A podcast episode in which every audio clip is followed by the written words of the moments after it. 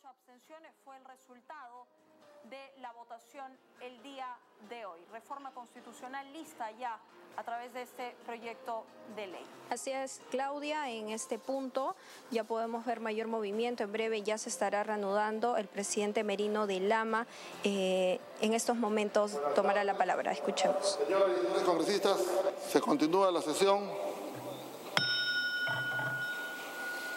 Señor redactor, de cuenta de la moción de vacancia. Moción de orden del día 12.090 de los congresistas Vega Antonio, Alarcón Tejada, Pasaquispe, Bartolo Romero, Ramos Apánama, Mani Barriga, Mendoza Marquina, del Grupo Parlamentario Unión por el Perú, Guibo Villarteaga, Bajonero Olivas, Burga Chuquipiondo, Durán Bustamante, Fabián Díaz, Inga Sales, Novoa Cruzado, Oyola Rodríguez, Rivera Guerra, Paredes Izaguirre, Salinas López y Simeón Hurtado, del Grupo Parlamentario Acción Popular. Castillo Oliva, Cabrera Vega, Espinosa Velarde, Gallardo Becerra, Cupios Ríos, Sánchez Luis, del Grupo Parlamentario Podemos Perú, Acate Coronel, Hidalgo Samayoa, Luna Morales, Rivas Osejo, del Grupo Parlamentario Alianza para el Progreso, González Tuanama, del Grupo Parlamentario Somos Perú, y Pichilingue Gómez, del Grupo Parlamentario Fuerza Popular, mediante la cual proponen que el Congreso de la República, 1. Declare la permanente incapacidad moral del presidente de la República, ciudadano Martín Alberto Vizcarra Cornejo, según lo establecido en el inciso 2 del artículo 113 de la Constitución Política del Perú.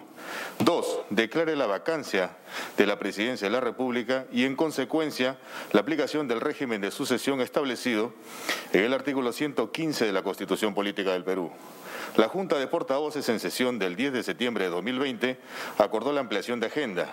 En la sesión virtual del Pleno del 10 de septiembre de 2020 se dio cuenta de la moción.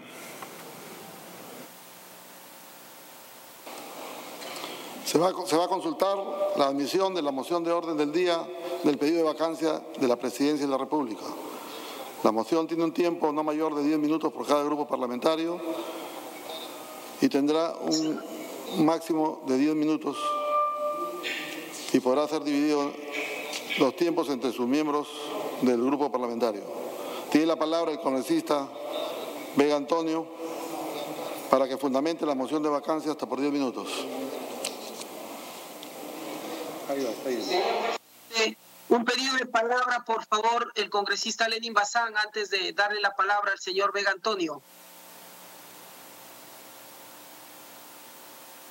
Ahorita ya, ya estamos en la sustentación. Ya estamos en la sustentación, congresista. Lo sé, por eso le estoy pidiendo antes de hacerlo, señor presidente, para dar cuenta de algo que acabamos de ingresar desde la bancada del Frente Amplio.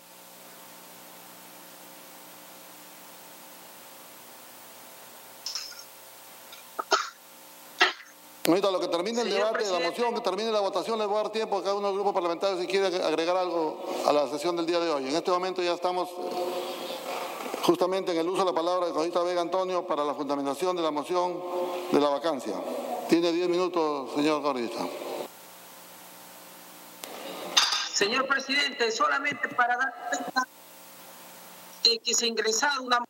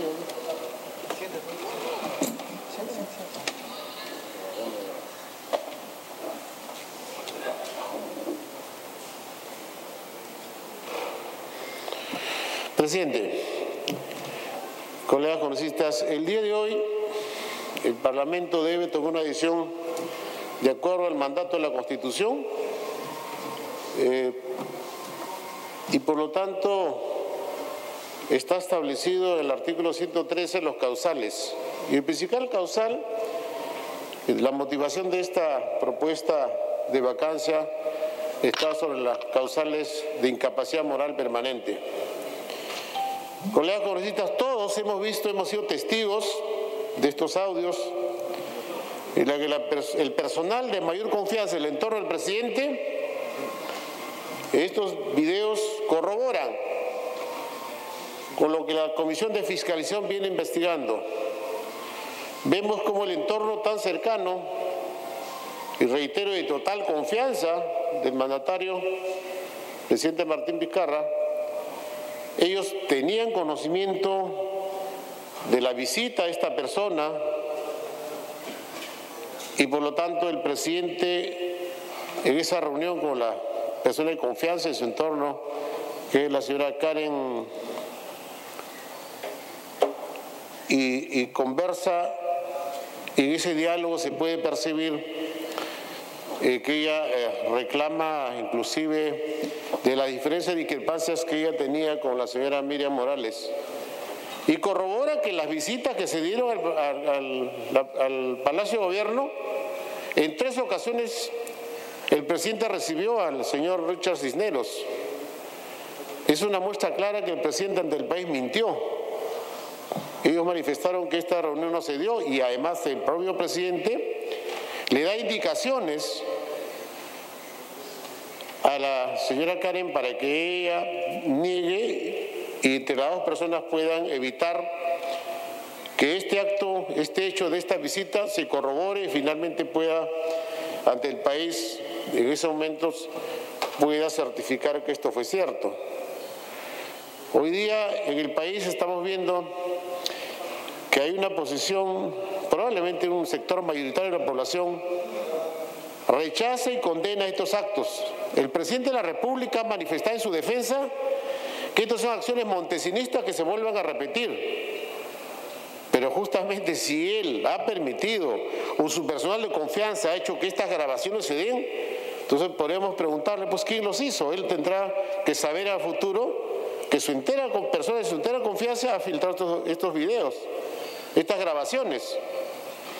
Y estas grabaciones, presidente, llevan al país a una situación en que el Parlamento de la República cumple una función de acuerdo al mandato de la Constitución y para acá no hay ninguna, eh, en el Parlamento no hay ningún afán de conspirar contra un poder del Estado o el gobierno.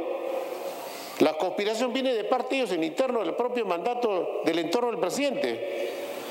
Porque si esto no hubiera ocurrido, no estuviéramos debatiendo hoy día que esta moción de vacancia tenga que el día de hoy iniciar el debate para la posibilidad que ingrese y pueda finalmente admitirse. Por eso, presidente, nosotros consideramos, por la salud moral del país, debe abrirse y consentirse el día de hoy. Esperamos que haya la aprobación y confiamos que va a ser así. Para la semana siguiente que se programe pueda haber un amplio debate sobre el tema. Ya el país y el pueblo está cansado que nuestros gobernantes tengan que pasar por estos actos que finalmente manchan lo que representa esta función de un presidente que tiene las prerrogativas mayores por ser el mandatario que es el que reencarna y representa a la nación, más aún cuando él pretende, mintiendo ante el país, negar los hechos graves con lo cual se corrobora de su participación para ocultar y falsar la verdad. Por lo tanto, presidente, nosotros consideramos que el día de hoy el Parlamento debe tomar conciencia y cada una de las bancadas deben asumir, de acuerdo al mandato de su conciencia, una posición, porque hoy día en la mañana se ha hablado de lo que representa la lucha frontal contra la corrupción, contra la transparencia, y este acto debe demostrar que en el futuro los mandatarios tienen que dar muestras que tienen ante el país que dar cuenta de sus actos, tienen que hablar con la verdad. El presidente saliente, el señor Cuchique, fue vacado casi por los mismos actos, por lo mismo hecho de mentir al país. Y hoy algunos medios, algunos opinólogos manifiestan que el presidente debe terminar su mandato porque le falta pocos meses, que este acto, este hecho, que para ellos es delicado, es grave, debía verse al final de su mandato y los procesos que vengan él la debe asumir.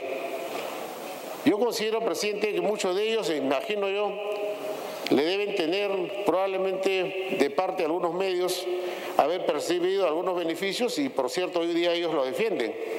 Pero para nosotros está de por medio una alta responsabilidad donde vemos una vez más vergonzosamente, indignantemente que el entorno presidencial se ve cómo se han manejado los poderes, los tinglados del poder, de una manera de aprovecharse en la que muchos familiares de este entorno se han beneficiado con puesto de trabajo. Y este tema se tiene que ver en el Parlamento. El Parlamento no puede abdicar la función constitucional y el mandato que tiene de acuerdo a la Constitución.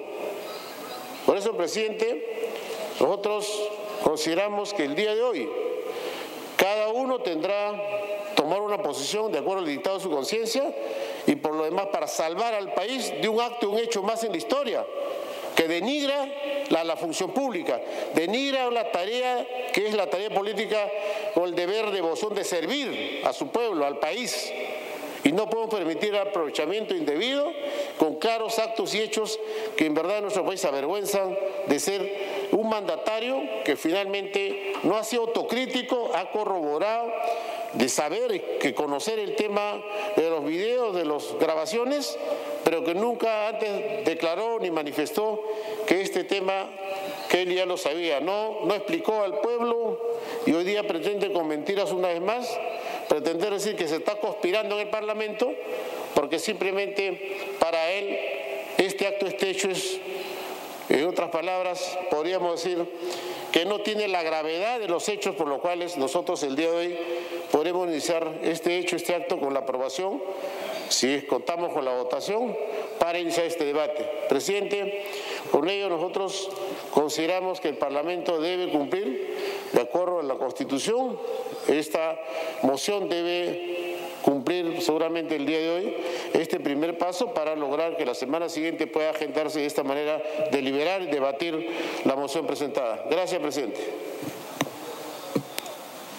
Se agradece, congresista. Tiene la palabra por Frente Amplio, hasta por cinco minutos, Mirta Vázquez Chuquilín. Muchas gracias, señor presidente, por su intermedio.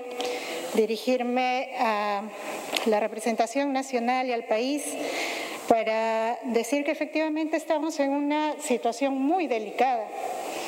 En nuestra historia hemos pasado por varias circunstancias que nos enfrentan justamente a una situación bastante grave para los destinos de este país, más aún en una pandemia. Eh, yo creo que es bien importante decir de que este Congreso tiene que cumplir con la función justamente de hacer control Control del Ejecutivo, sí, nos toca hacerlo. Y más en temas de corrupción, por supuesto, ¿quién duda eso? No debe haber impunidad de ninguna manera, menos en actos de corrupción como los que parece que se evidencian con estos audios bochornosos que han salido el día de ayer y que cuando menos dan indicios de que hay una serie de hechos que podrían constituir delitos. Pero ¿qué hay que hacer frente a esto, colegas? Investigar. Estarán de acuerdo conmigo que hay que investigar, pero hay que investigar de manera seria. Hay una comisión de fiscalización que estaba investigando este tema. ¿Cómo es posible que antes que la comisión termine su investigación salgan elementos de prueba y se difundan de esta manera? Perdónenme, pero esa difusión de esos audios, pruebas que nos llevan a la conclusión de esta investigación, no debieron salir de esta manera. Es muy irresponsable. No es serio, colegas. No es serio. Segunda cosa, ¿cómo van a salir este tipo de elementos de prueba sin que se haya establecido su veracidad? Nos han dicho ayer que están pasando peritajes, están pasando. Están pasando, pero ya se está promoviendo una vacancia en función a estos medios de prueba, cuando ni siquiera nos ha llegado una pericia concluyente para saber si realmente son veraces o no.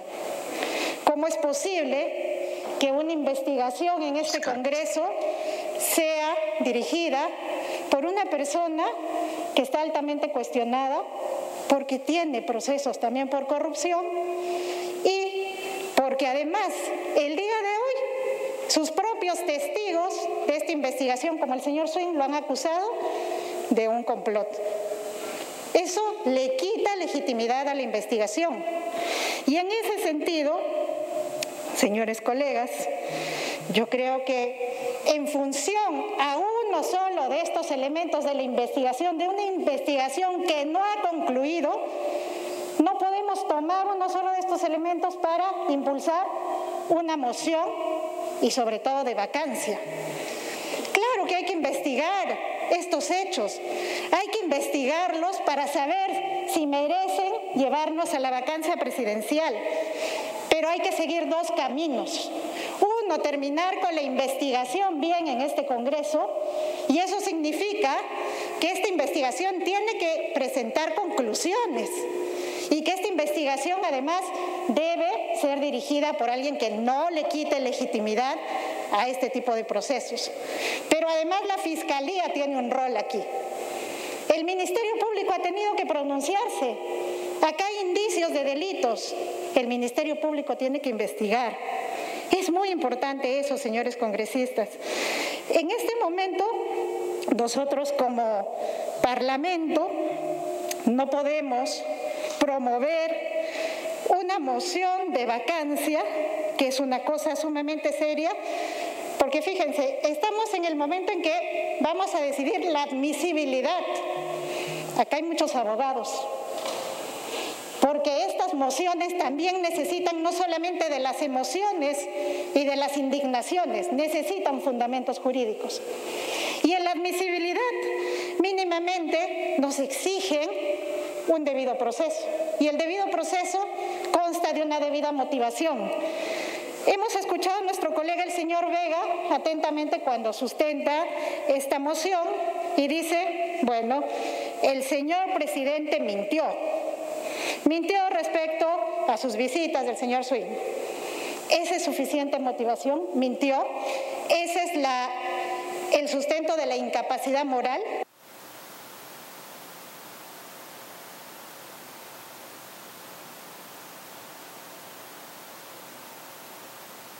Dele un minuto más a cuenta de su bancada, caerían cuatro minutos para el próximo exponente. Quiero terminar diciendo, señor presidente. Sí. ¿Me permite una interrupción? Sí, cómo no. Disculpe, no hay interrupciones en, este, en esta etapa. Van a tener la sustentación cada bancada.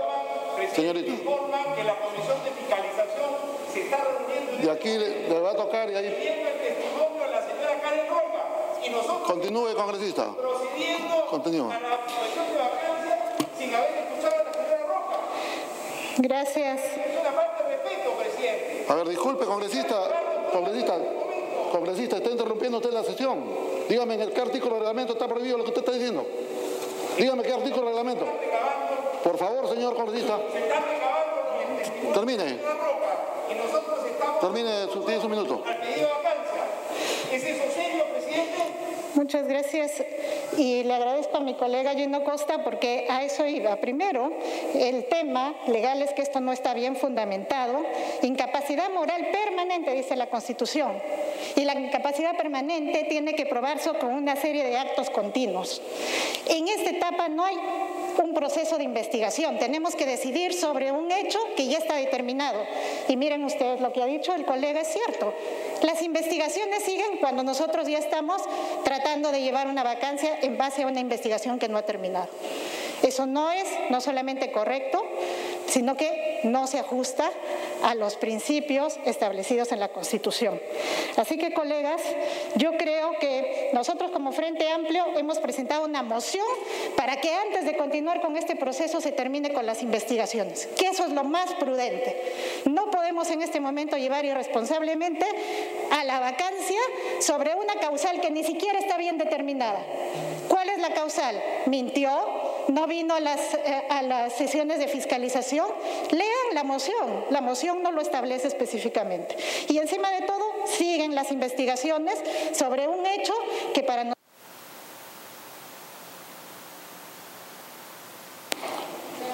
Tiene la palabra el conito Iván Quispe por cuatro minutos.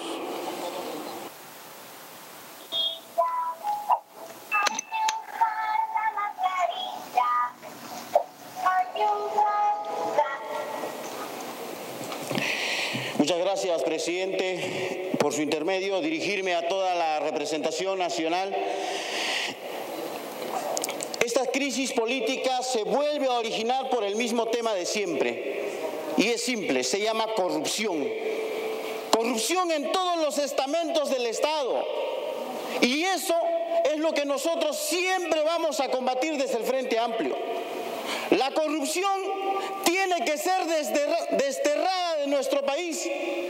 Para eso tenemos que dar el ejemplo todos, todos los funcionarios del Estado, Poder Ejecutivo, Parlamento, Poder Judicial, absolutamente todos. Y nuestra batalla desde el Frente Amplio siempre va a ser la misma. Caiga quien caiga, nuestra lucha frontal contra la corrupción. No podemos permitir tengamos nuevamente presidentes involucrados en actos de corrupción. Tenemos presidentes que han estado inmiscuidos en corrupción, ex congresistas, parlamentarios. Presidente, desde el Frente Amplio nosotros tenemos una posición bastante clara. Debemos respetar el debido proceso. Debemos de trabajar en función a las necesidades de nuestro pueblo. En este momento la población está exigiendo en todas las regiones del país congelamiento de deudas, está exigiendo mayor atención al sistema de salud, está exigiendo en este momento reactivación económica, el tema agropecuario, y nosotros estamos discutiendo sobre estos temas. Es evidente que el presidente tiene que responder por todos sus actos. De la misma manera tampoco podemos permitir que en el Congreso pueda darle trámite prácticamente express durante este momento. En ese sentido, presidente, nosotros reafirmamos nuestro compromiso desde el Frente Amplio de luchar contra la corrupción, caiga quien caiga. Muchas gracias, presidente.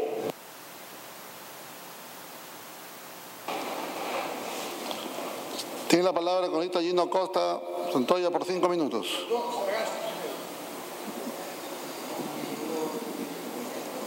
Tiene la palabra el cronista Sagasti por cinco minutos. Muchas gracias, señor presidente.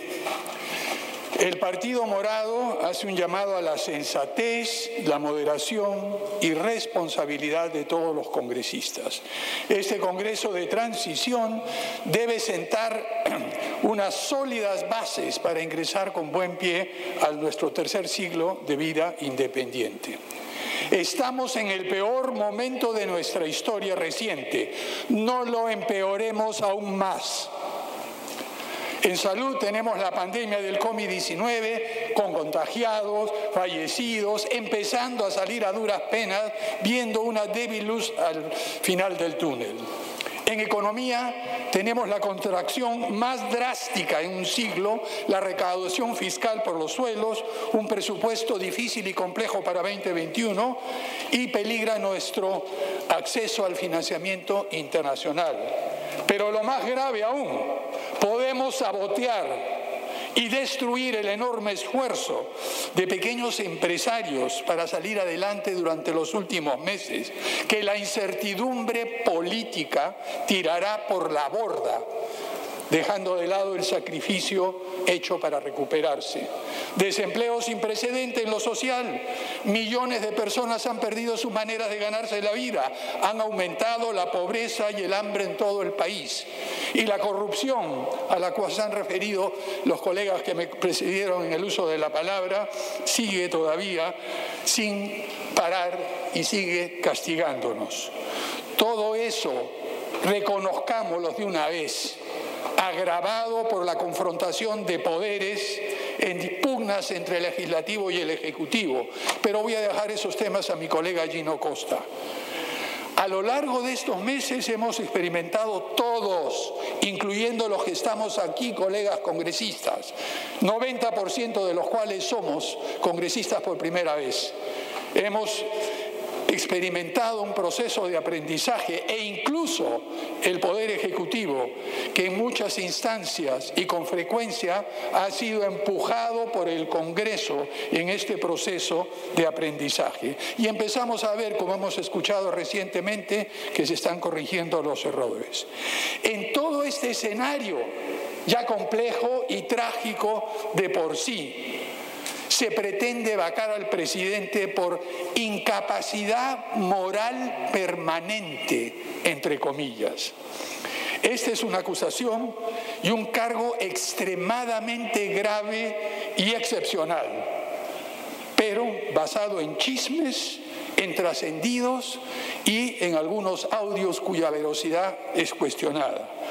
Al mismo tiempo, esto desestabiliza al país, trastoca nuestra institucionalidad y nos pone al borde del caos en momentos sumamente difíciles. Estaríamos inaugurando un nuevo presidente de la República y un nuevo presidente del Congreso a la carrera, con nuevas autoridades en todos los ámbitos del Poder Ejecutivo, en medio de una campaña electoral y a escasos siete meses de las elecciones y diez meses del bicentenario. Y todo esto, señores, todo esto, colegas, en base a un proceso que se inició hace poco más de 24 horas, nada más. Fundamentados en audios conseguidos ilegalmente y cuestionables,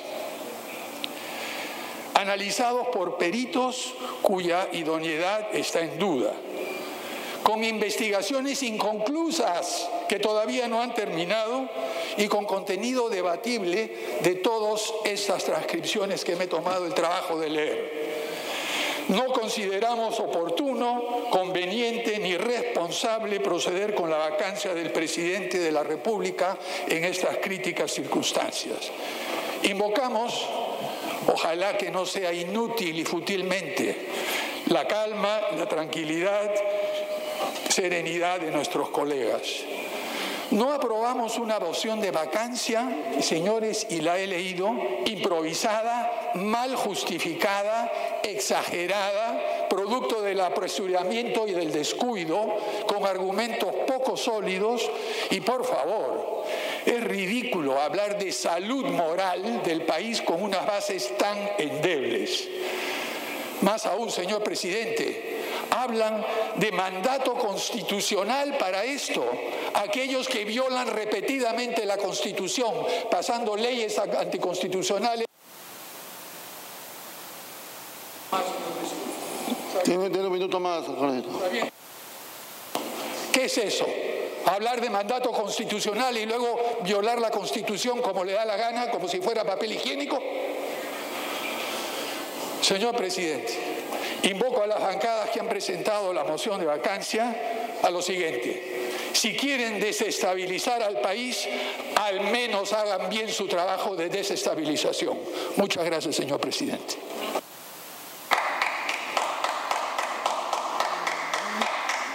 Tiene la palabra el Gino Costa por cinco minutos. Gracias, presidente. Presidente, no estamos ni en el marco del artículo 117 de la Constitución, ni en el del 113.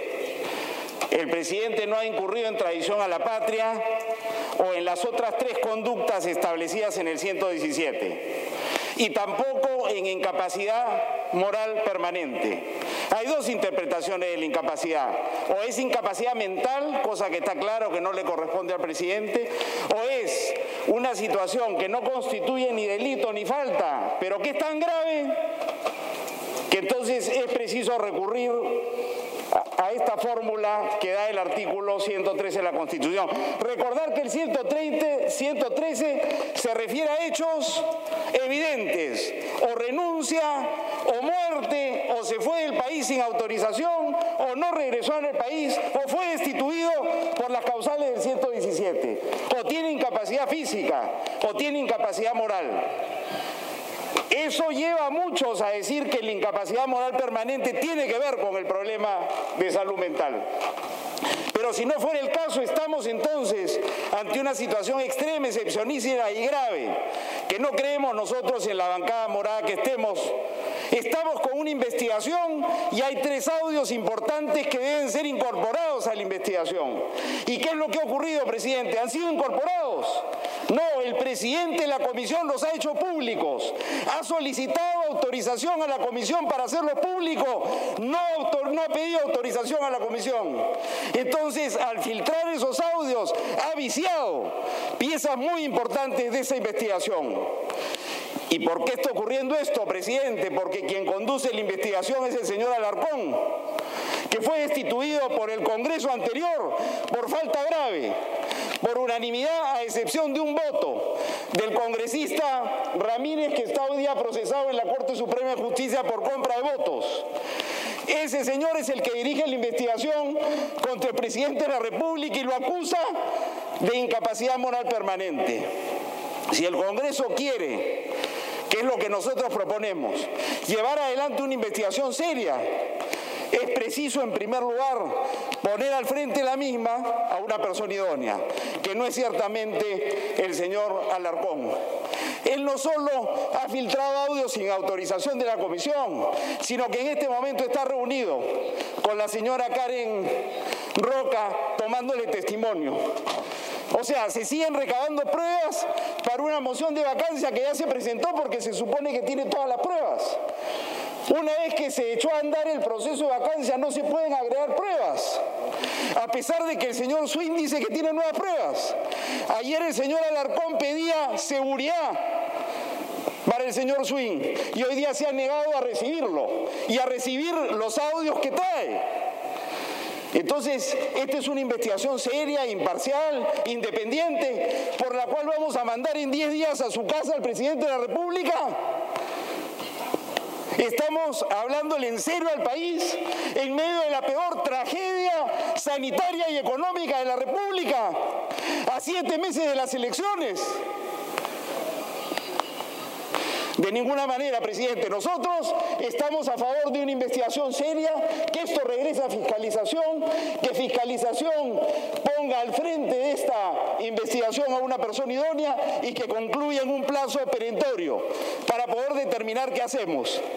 Antes de atropellar al Parlamento y al país a un salto al vacío, peligrosísimo para todos.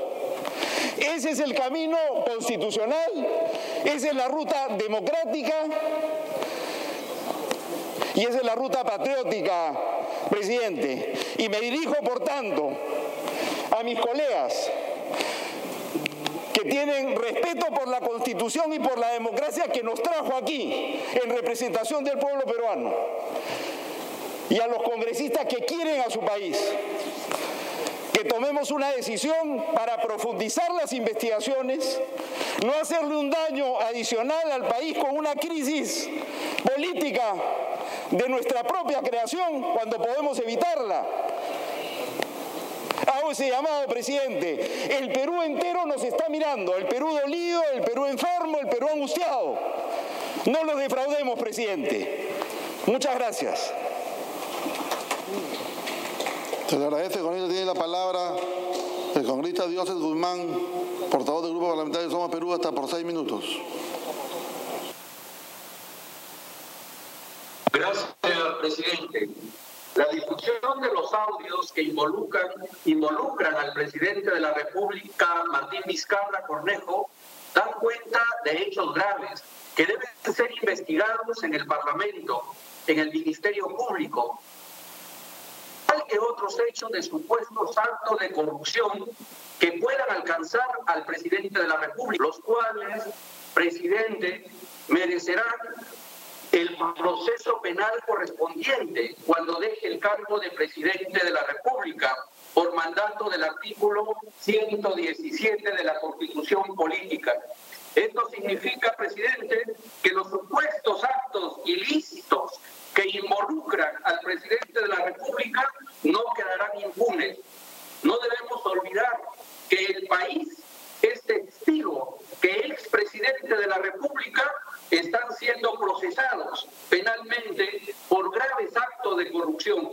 Pero el día de hoy estamos debatiendo la admisión de la moción de orden del día para declarar la vacancia del presidente de la República, lo cual, presidente, debe evaluarse en el contexto actual y con criterio de oportunidad para que este mecanismo de control político no sea vista como parte de una estrategia de captura del poder por parte de un sector político con miras a las elecciones generales del 2021.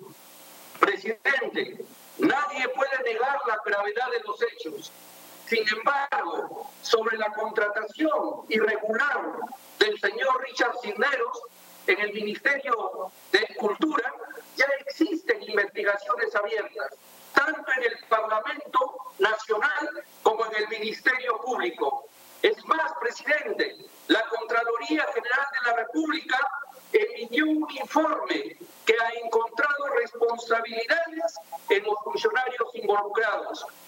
De allí, presidente, lo que corresponde es que el Ministerio Público inicie una investigación contra el presidente de la República y que el Congreso de la República que representamos hoy agregue a las investigaciones conclusiones y recomendaciones sobre la conducta irregular del jefe de Estado. Dichas acciones de investigación pueden iniciarse sin afectar los alcances del artículo 117 de la Constitución Política. En este contexto de emergencia nacional y de conflicto político entre el Parlamento y el Gobierno, es necesario tomar con la debida prudencia y reflexión el periodo de vacancia del presidente de la República. La necesaria prudencia que se requiere para abordar la vacancia presidencial se contradice con la celeridad del trámite que se está dando a esta moción de vacancia presidencial. Esta celeridad, presidente, puede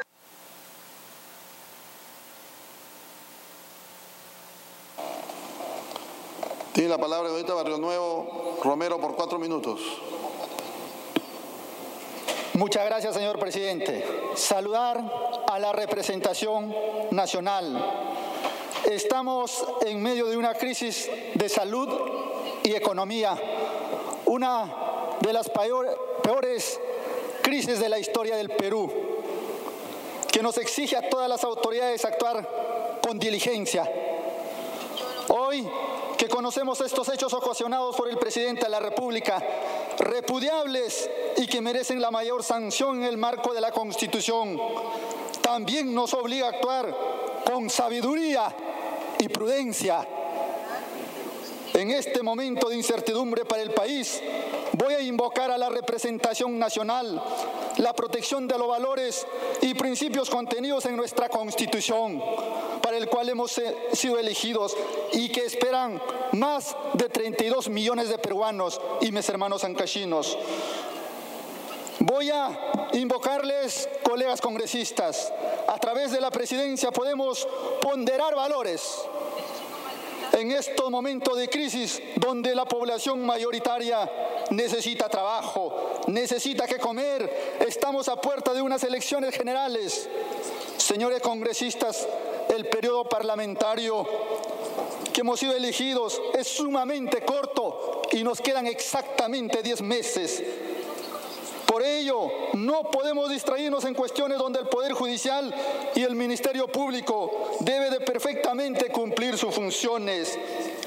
Hay reformas estructurales importantes que atender para mejorar la economía familiar, mejorar la distribución de la riqueza del Perú, a las personas menos favorecidas en el Estado, mejorar la calidad del gasto reformas tributarias, luchar contra la corrupción, como existe un proyecto de ley de mi autoría, traición a la patria para los actos de corrupción, donde debe de ser aprobado este proyecto de ley Voy a concluir, señor presidente, mostrando mi total indignación y rechazo a la conducta del presidente de la República y exhortando que el Ministerio Público, en el marco de sus competencias constitucionales, inicie las acciones necesarias en tutela de los bienes jurídicos que afectan a nuestro Estado. Muchas gracias, presidente.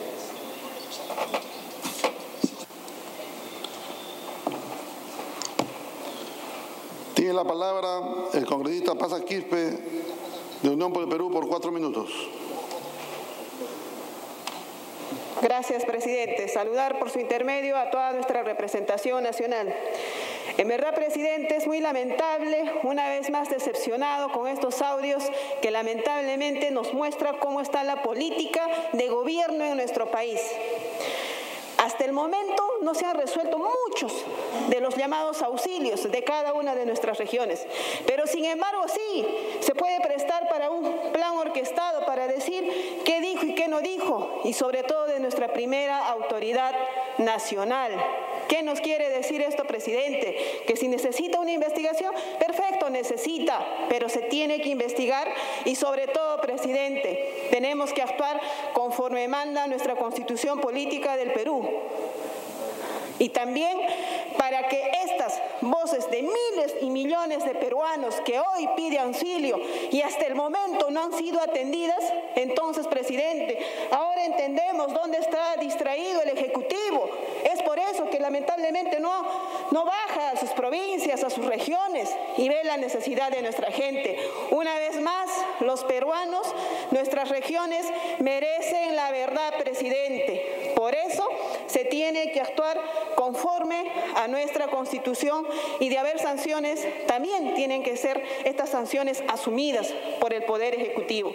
Porque este plan maniobrado que lamentablemente se escucha en estas conversaciones, presidente, es una indignación para los millones de peruanos que merecen respeto y sobre todo merecen la verdad de este Parlamento. A nombre de la región de Puno, que es una región que durante años ha sido olvidada por este por los muchos de gobiernos y ya no queremos más presidentes corruptos, más presidentes ladrones, señor presidente. Merecemos la verdad. Los miles de millones de peruanos merecemos la verdad ante todo. Gracias, presidente. El congresista Dioses Guzmán le quedó un saldo de dos minutos, puede usarlos. De Somos Perú. Gracias, presidente.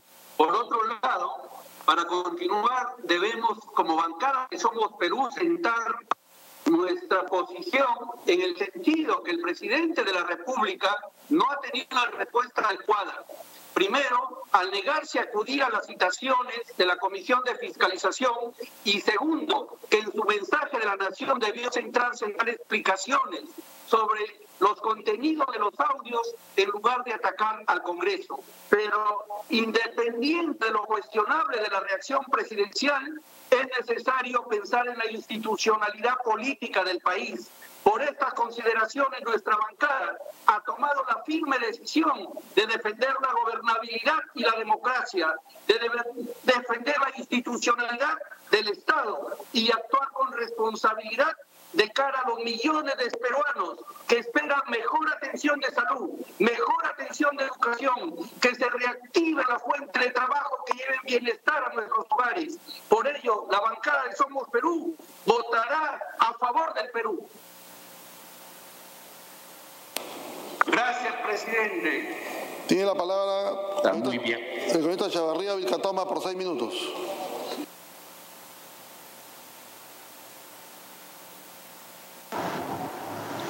Gracias, presidente. Señor presidente, hoy la historia nos pone frente a la incapacidad y la corrupción del gobierno del presidente Martín Vizcarra.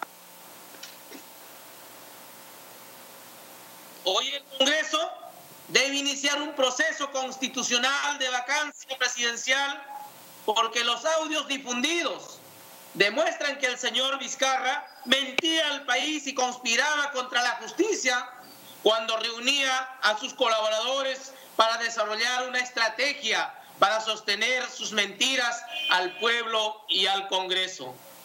Los audios son irrefutables y como Congreso nos corresponde establecer una sanción política a un presidente que no ha cumplido con su deber de honrar la dignidad de la institución presidencial. Por la mentira como medio para favorecer a Ricardo Cisneros y a sus allegados. No es el único caso.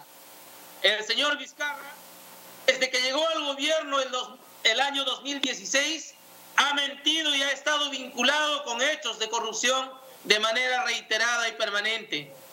No podemos olvidar mentiras en el caso del aeropuerto de Chincheros, mentiras cuando negó sus vínculos con Odebrecht, Graña y Montero, mentiras cuando se enfrenta al Congreso de la República y denigra su dignidad, mentiras en el manejo de la emergencia sanitaria por el COVID, mentiras con el número de peruanos contagiados y de muertos por COVID, mentiras cuando ofrecía al pueblo colegios, hospitales, plantas de oxígeno, mentiras cuando negaba el otorgamiento de contratos del Estado para sus familiares y amigos.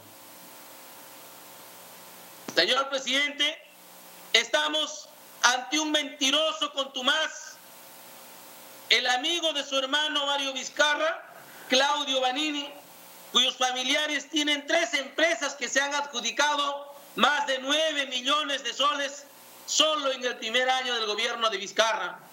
Contratación irregular de su cuñado Freddy Herrera con 503 millones, incluyendo el periodo del 2016 al presente, desde que asumió como vicepresidente, donde estaba impedido por ley. Los contratos millonarios para su amigo, que es padre de la ministra de Economía. Y ahí su más grande inmoralidad por la que también debió ser vacado hace muchos meses, señor presidente. Además, su inmoralidad ha sido evidente, su incapacidad de gestión que ha conducido al desastre del Perú es el peor manejo de la pandemia a nivel mundial. Señor presidente, estos casos que ocurren en el Perú no es el único caso.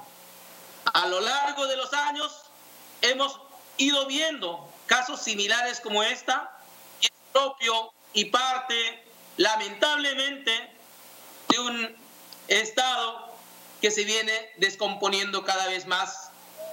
Y nosotros, desde, este, desde el Congreso de la República, como parte de este Congreso complementario de este Parlamento, que trata de dignificar a uno de los poderes del Estado y se acerca a la población, considero, señor presidente, que es insostenible que el señor Vizcarra se mantenga en su cargo.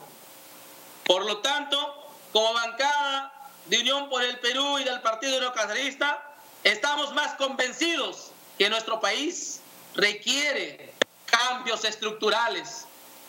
Y para ello urge lo más antes posible, señor presidente, convocar a una asamblea constituyente para una nueva constitución política que, que cambie la actual política económica y ponga en el centro de atención del Estado a la persona y a los más pobres.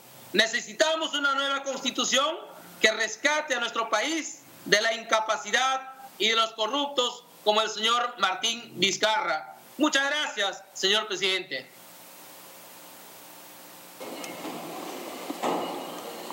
Tiene la palabra la señorita Céspedes Cárdenas de, Velázquez, portavoz del Grupo Parlamentario FERPAP, hasta por cinco minutos. Ah. Tiene la palabra la señorita Columbo Murata, portavoz del Grupo Parlamentario de Fuerza Popular, hasta por diez minutos.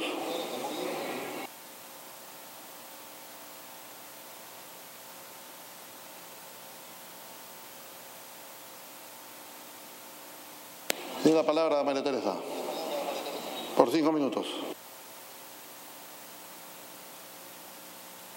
Señor presidente, señores parlamentarios, este país ha sido testigo de un audio que compromete al presidente de la República y a su círculo más cercano, lo cual es preocupante siendo el primer mandatario de la nación que personifica que tiene que dar el ejemplo.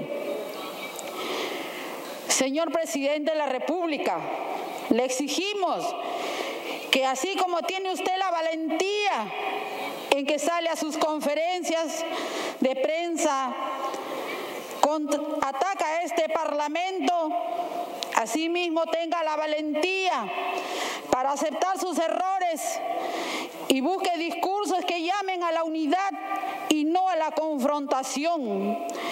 El discurso de ayer no ha sido nada esclarecedor y al mismo estilo de siempre buscó la confrontación y el ataque a este Parlamento. Señor presidente, EFREPAP será responsable. Consideramos prematuro emitir un juicio de fondo sin estar a favor o en contra de la vacancia, porque por medio está la gobernabilidad en pleno ataque de esta pandemia, donde muchos peruanos pierden la vida todos los días. Tampoco vamos a avalar un acto de corrupción. Está claro que se tiene que analizar el impacto de una decisión de esta naturaleza. Para nosotros hoy va a primar el país antes que los intereses vengan de donde vengan. Vamos a emitir un voto colegiado y a conciencia como corresponde. Una vez más, con mucha tristeza, este país vuelve a ser golpeado por esta nefasta actitud de los políticos. Estamos saliendo de este enemigo invisible que nos ha atacado y hoy está configurándose como la guerra del Pacífico. Así nuestros hermanos que están afuera, como en el tiempo de Abelino Cáceres que luchaba con el enemigo. Iglesias estaba capitulando en Ancón. Eso no vamos a ser parte, señores, porque aquí va a tener que primar el país porque los perjudicados tienen, los más vulnerables. Lo que hoy queremos, la reactivación económica de este país. Por eso responsablemente la bancada del FREPAP va a tomar una decisión, no mirando a quién le beneficia, ni al Poder Ejecutivo, ni al Poder Legislativo Aquí tiene que primar que todo. Nuestros hermanos peruanos que han depositado la confianza en nosotros. Lamentablemente muchos presidentes están cuestionados, denunciados. Si esa es la culpa del presidente Martín Vizcarra, cuando termine su periodo tendrá que también sentarse en los tribunales de la justicia. Por tanto, este Parlamento no tiene que apresuradamente emitir un juicio. ¿Por qué? Me pregunto, y muchos se preguntarán afuera, cuando hay muchos proyectos que sí beneficiarían al país, en menos de 24 horas estamos queriendo hacer ingresar para vacar al presidente de este país. Yo quisiera que con esa misma celeridad pusieran muchos proyectos que sí van a beneficiar a nuestros hermanos peruanos que lo están pidiendo, FONAVI, AFP, la congelación de deudas. Muchas gracias, señor presidente. Que siga la corrupción.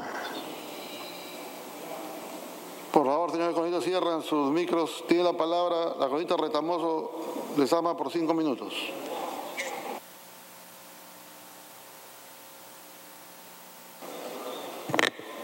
Gracias, presidente. Muy buenas tardes a usted, a toda la representación nacional y también al pueblo peruano. Mi intervención la voy a realizar con sustento y sin apasionamiento, de manera responsable y buscando siempre la verdad, pues ese fue el encargo que recibí de mi bancada FREPAP al integrarme como miembro de la Comisión de Fiscalización y Contraloría del Congreso de la República.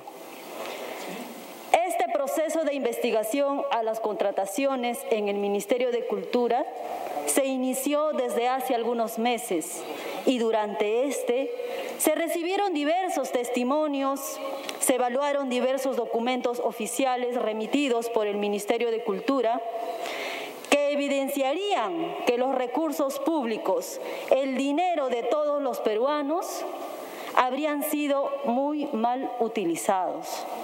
Incluso en esta emergencia sanitaria, donde se advirtieron compromisos presupuestales para la ejecución de charlas motivacionales.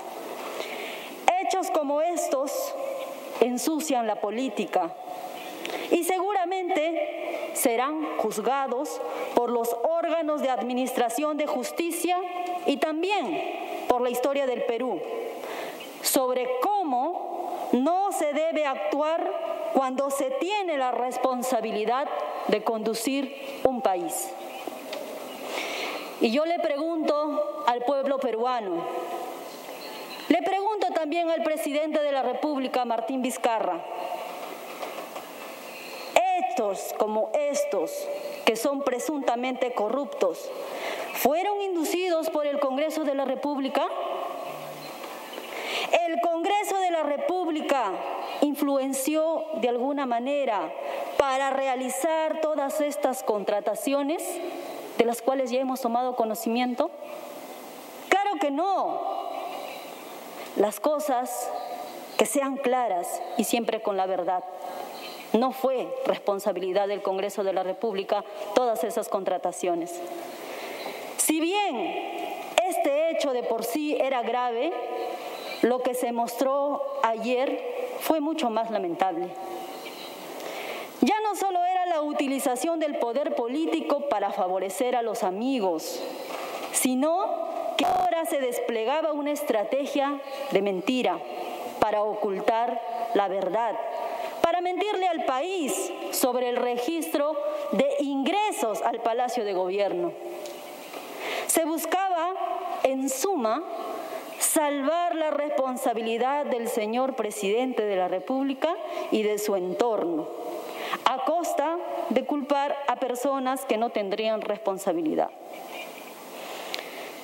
El FREPAP esperaba el día de ayer por la noche mensaje sensato del presidente de la República. Pero una vez más se nos habla de fuerzas ocultas que quieren tomar el poder. Le digo al señor presidente, desde el FREPAP no tenemos ninguna intención de perpetuarnos en ningún cargo ni de coadyuvar a que otras fuerzas políticas lo obtengan. Vamos a actuar con prudencia, con responsabilidad sobre este asunto. El FREPAP le exige al presidente de la República asumir su responsabilidad, que hable con la verdad, por el bien a lo que él representa. Es el presidente de la República. Está representando a la nación por el bien de su familia, por el bien de todos los peruanos. Un presidente que miente está deslegitimado para gobernar. Señor Vizcarra, nuevamente le invocamos a decir la verdad. Reivindíquese con el país si bien en este momento las consecuencias políticas por todo lo acontecido aún son inciertas, lo que nadie duda es que la verdad siempre sale a la luz, tarde o temprano. Y lo podemos ver en los actuales presidentes que ya no están en el poder. ¿Dónde están? ¿Dónde se encuentran?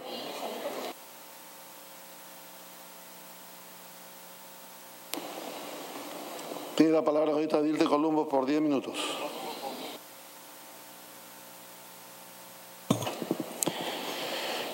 Muchísimas gracias, señor presidente. He escuchado con bastante atención casi todas las intervenciones, salvo algunas que no pude porque tuve que salir hace un ratito. Hoy estamos discutiendo no temas de fondo, estamos discutiendo temas de forma, que es la admisibilidad. Nada más que ello. Una admisibilidad respecto de una vacancia por incapacidad moral que se ha presentado contra el jefe de Estado Martín Vizcarra. Vacancia por incapacidad moral que entre otros es avalada por el presidente de la Comisión de Ética del Parlamento. Y hago la acotación, ¿no? Porque moral, Comisión de Ética, por ahí que algo tiene que ver, creo yo, ¿no? Entonces el presidente de la Comisión de Ética algo tiene que saber más que nosotros sobre el manejo de las cosas morales y éticas del Parlamento. Y es por ello que yo supongo y asumo que por eso es de que el presidente de la Comisión de Ética, que además creo que es del partido Somos Perú, ¿no? Eh, ha impulsado esta moción. Bien por él, bien por él. Pero más allá de este tema, señor presidente, Una vez más, he escuchado acá defensas importantes sobre posiciones principistas. Lo que yo sí he escuchado, creo que de forma unísona entre todos, es de que las situaciones que ayer se revelaron son por lo menos complejas y ponen en entredicho el accionar del Poder Ejecutivo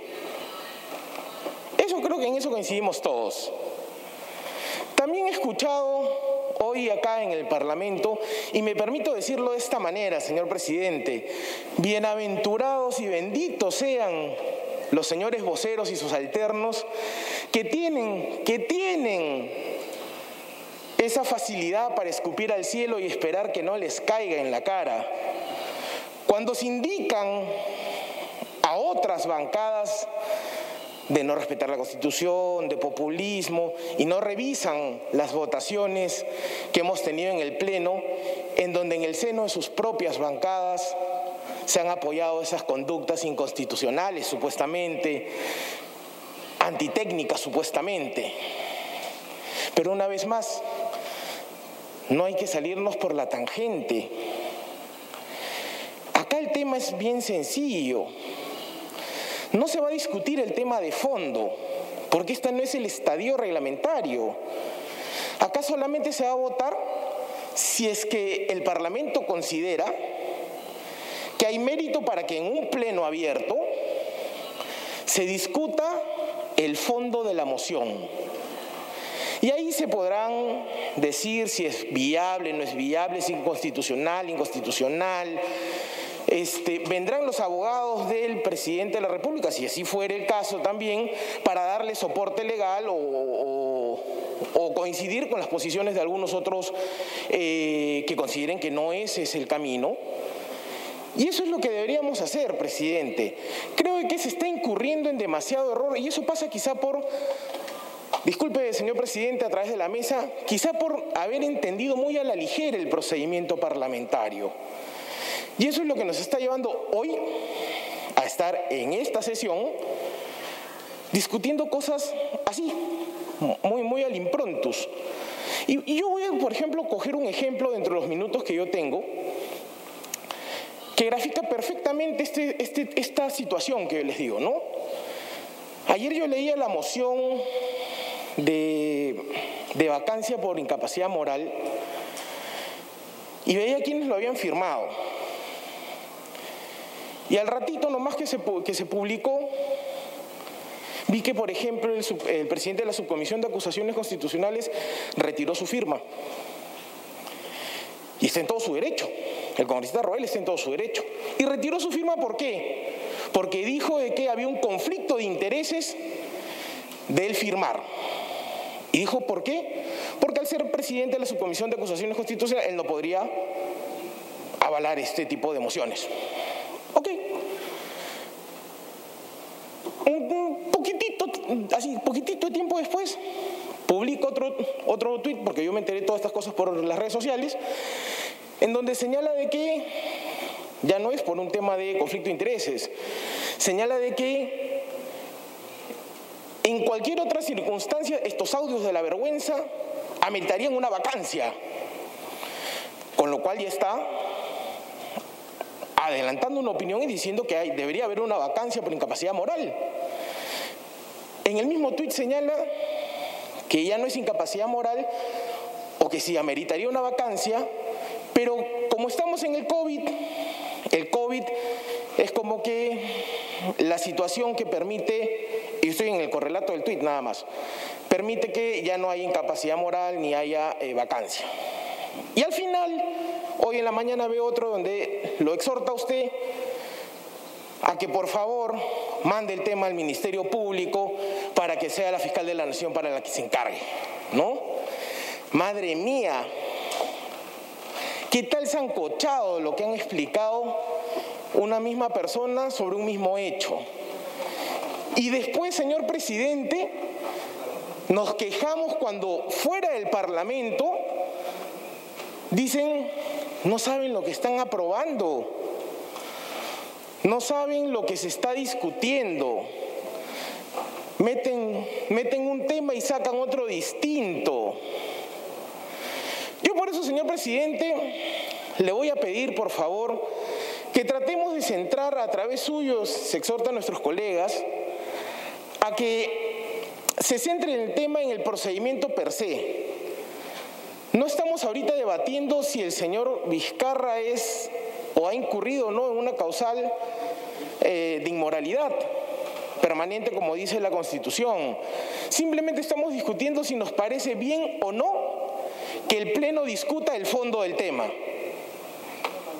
Y dicho eso, presidente, yo le, le lo exhortaría a usted también a que, por favor, señor presidente, y se lo vuelvo a reiterar, por favor, usted es el que dirige el Parlamento, usted es la cabeza del Parlamento, y usted, por encima de nosotros, es quien tiene la obligación de hacer respetar los procedimientos parlamentarios.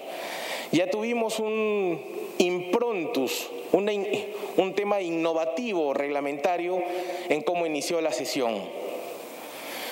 Salvo que ya hayamos llegado al estadio, señor presidente, de lo que se dijo acá en el Pleno en una oportunidad, que estamos por encima del reglamento y la Constitución. Muchísimas gracias, señores miembros de la mesa directiva. Se le agradece al congresista. Y tiene la palabra el congresista Omar Chejá de Boya por cinco minutos.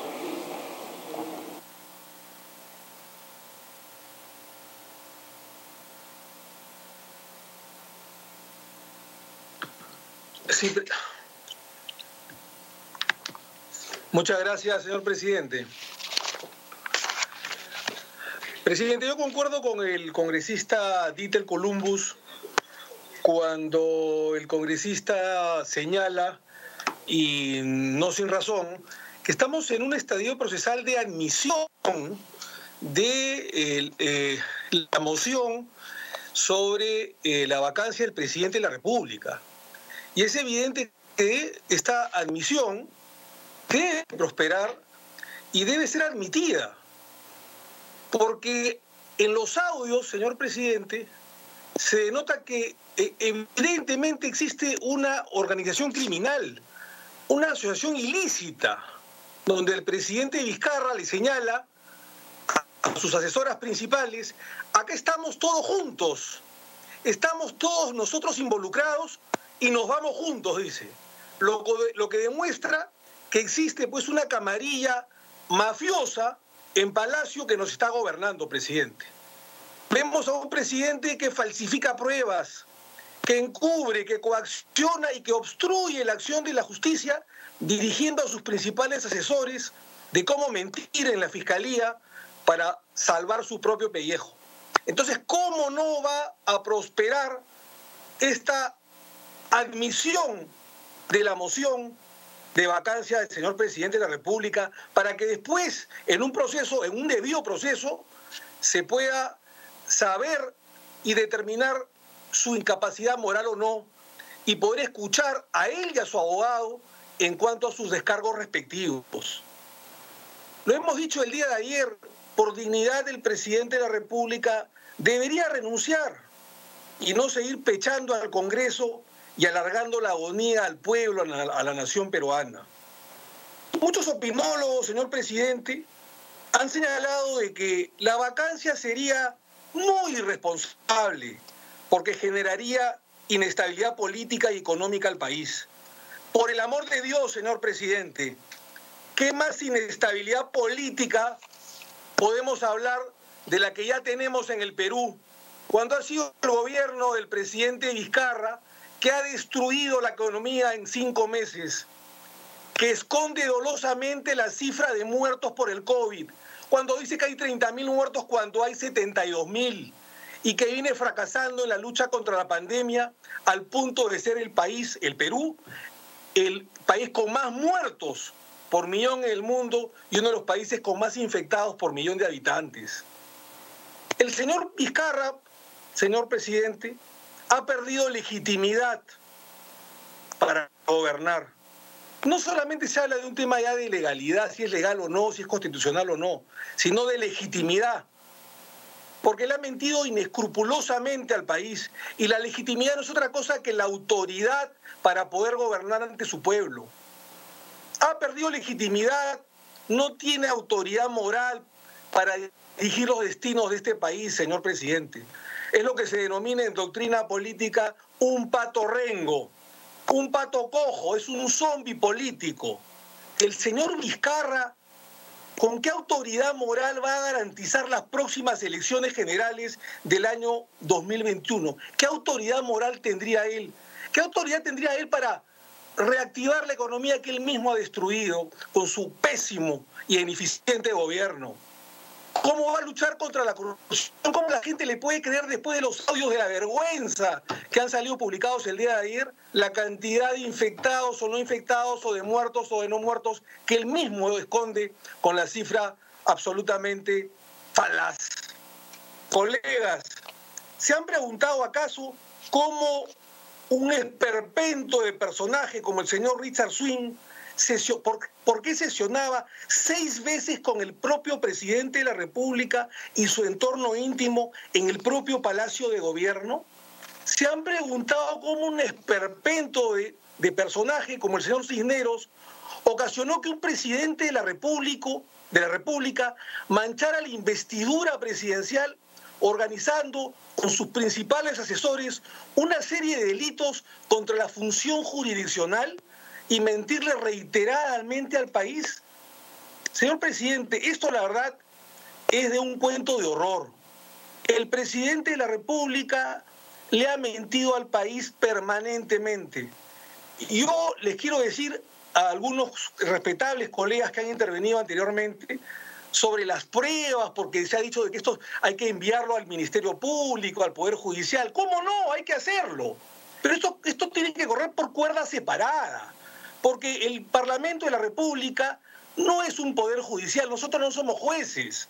Lo que va a ser... Tiene que culmine.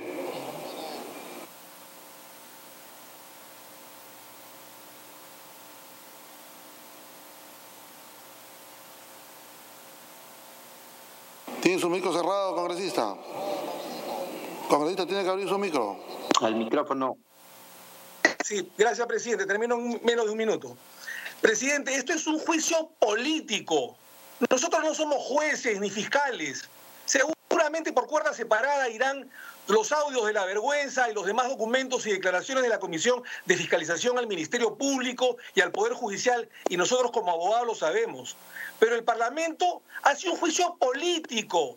¿Por qué? Por incapacidad moral, por mentira, por estar incapacitado moralmente porque es un presidente que le miente al país, que organiza en una organización criminal conjunta con sus principales secretarios o secretarias cómo obstruir a la justicia, cómo mentirle, cómo ocultar pruebas, cómo encubrir, cómo coaccionar, cómo asociarse ilícitamente para poder delinquir mañana más tarde y poder salvar su propio pellejo. Esto es un juicio político a través de un acto inmoral. El presidente ha cometido un acto de inmoralidad grave y esto es lo que se tiene que juzgar. Por eso, presidente, el día de hoy la moción, y acá acabo, la, moción de vacancia al presidente de la República tiene que ser admitida para que en una semana o unos días el presidente de la República y su abogado vengan al Parlamento, hagan sus descargos tal cual el debido proceso. La, eh, la moción de vacancia el día de hoy, presidente, tiene que ser admitida. Muchas gracias. Tiene la palabra por Podemos Perú, Pepe, Pepe Luna. Allá. Sánchez Luis tiene la palabra por cinco minutos. Hola. Señor presidente, queridos colegas de la representación nacional, quiero saludarlos en esta tarde en el bendito nombre de nuestro Señor Jesucristo. Y quiero dar gracias a Dios porque estoy nuevamente en este Parlamento, porque estuve muy grave con el COVID-19 prácticamente estoy por la gracia de Dios nuevamente en este lugar.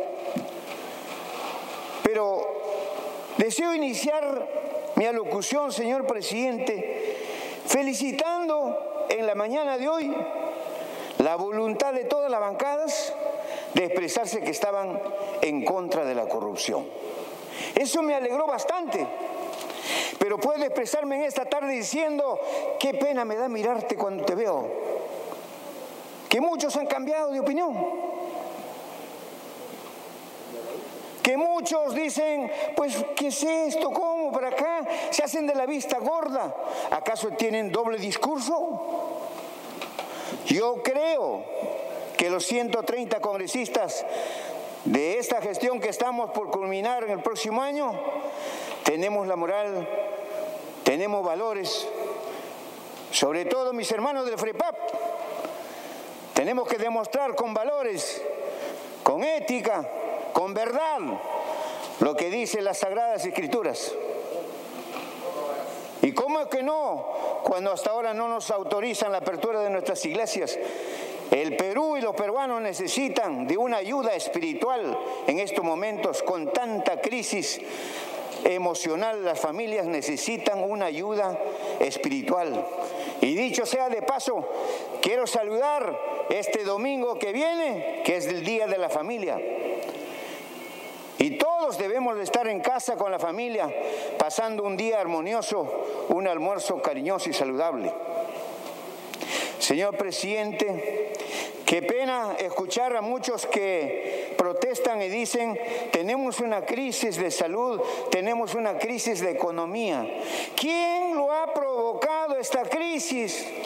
Ciertamente el COVID no tiene la culpa el presidente, ni hablar, pero muchos han podido prever. Un ejemplo del alcalde de Catacaos, un alcalde que no tenía ni presupuesto para afrontar la crisis del COVID. ¿Y qué hizo este hombre?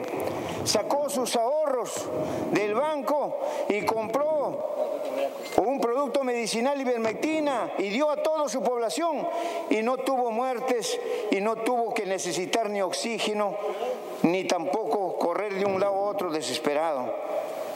O como en Chincha, un gran hombre, el doctor Manolo, tuvo que repartir a toda la población de Chincha ivermectina y eso es salud preventiva. ¿Y qué ha hecho este gobierno por una salud preventiva? Nada espera que recién estén apurados y no hay cama, no hay ventilador, no hay oxígeno. Por favor, eso se previene. ¿Y qué se llama eso? Incapacidad. Ojalá me prestara a mí un, un añito nomás el gobierno, la presidencia, lo que haríamos, la maravilla. Porque hay que saber tomar una decisión, hay que saber amar realmente a nuestro prójimo. La Biblia dice, ama a Dios primeramente y a tu prójimo como a ti mismo. ¿Cómo no vamos a saber lo que en muchos hogares no tienen ni para comer? ¿Cómo no vamos a saber si la pequeña y microempresa no tiene para reactivarse? Y ahora encontramos con un audio que realmente a mí también me da pena pero lejos de hacerme a culpa, señor presidente, nos acusa al Congreso, Nos acusa de realizar métodos montesinistas, expresión que ofende a este Parlamento. Y por eso digo yo, yo creo que los 130 congresistas tenemos moral y tenemos el deseo de hacer las cosas a diferencia de otras etapas. En ese sentido, señor presidente, yéndome al tema que nos trae esta tarde, debemos decir claramente, ¿acaso no es inmoral cuando vemos que una persona miente? ¿Acaso no hay una serie de secuencias de mentira? ¿Acaso no podemos llamarlo moral cuando gastan 45 millones disque en escuditos faciales?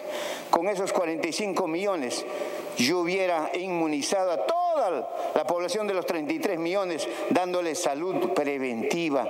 Y se lo dije al primer Martos, Premier, no vote usted la plata, sepa optimizar los recursos. Y lo peor todavía, ahora se viene la crisis de las vacunas. Cuidado, estoy advirtiendo y toma la fecha y el tiempo. Hay dos mil millones en el presupuesto para el 2021 para las vacunas. Sin embargo, están pretendiendo comprar, ya sacaron un decreto de urgencia para comprarlas por adelantado sin saber aún si son buenas o no son buenas, si son efectivas o no. Cuando ya sabemos que hay dos vacunas que han salido fuera de carrera porque han demostrado que tiene acciones irreversibles. Entonces, ¿dónde está la moral? Precisamente cuando se obra con justeza, cuando se obra con conciencia, cuando se obra un cargo de presidente de la República o un cargo de congresista, es un honor. Pero ese honor es para que usted no pase por agua caliente, ni pase por el palacio, ni pase por el Congreso. Es para trascender trascender. Escuchen bien, colegas. Mis hermanos del FREPAP, escuchen. Dios nos ha dado la oportunidad que tienen ustedes una buena bancada, pero la historia va a registrar si obran bien o obran mal. Yo, pienso de que mis hermanos han tenido la bendición de Dios y por eso es una bancada muy grande, muy bonita. Y yo pedí justamente en, en el jurado, cuando me puse de rodillas y dije, Señor, ponga hombres y mujeres temerosos de Dios. Y el FREPAP son hombres y mujeres temerosos de Dios. Ese es lo bonito. Por eso, señor presidente, amerita llevar a la votación correctamente, de acuerdo a la conciencia. Creo que hay suficientes, suficientes motivos para que los que suscribieron y firmamos esta moción de orden se pueda llevar a cabo. Culmine, congresista pueda continuar con el proceso de acuerdo al reglamento y de acuerdo a la Constitución. Y lógicamente sabemos que el señor presidente también va a tener su oportunidad de poder descargar solo o acompañado de su abogado, de acuerdo a las normas. O sea que no es que acá se está cerrando todo, no es que estamos haciéndolo todo apresurado y hay antecedentes que al expresidente Toledo casi lo vacan también por no firmar a su hija Saraí y tuvo que correr rápidamente a firmar y a ponerse a no caer en la vacancia moral. Y así hay desde 1914 otro antecedente de vacancia moral y el año 2000 otra vacancia por, también por moral. Así que hay suficientes jurisprudencias para poder llevar adelante este proceso. Muchas gracias, señor presidente. Por alusión tiene la palabra ahorita María Teresa Céspedes. Señor presidente. Un, minuto tiene, Un minuto tiene. Señor presidente, es incómodo el que ha antecedido que ha tomado el nombre de mi bancada tres veces para decirle que hay un dicho que dice no quieras sacarle la paja cuando tienes un tronco. Primeramente, tiene que ver dónde está. Y yo creo que igualar a Podemos con FREPAP hay mucha distancia, señor. Mucha distancia. Porque nosotros somos una bancada que venimos, efectivamente, bajo una premisa y es la lucha contra la corrupción. Pero jamás vamos a permitir lo que se está hoy tratando de hacer aquí. Así que por favor, la próxima vez tenga cuidado, porque yo no me refiero nunca a su organización política, porque yo no cuestiono cómo está su organización política. Así que tenga cuidado, por favor, señor congresista. Muchas gracias, presidente. Tiene la palabra Arlene Contreras por tres minutos.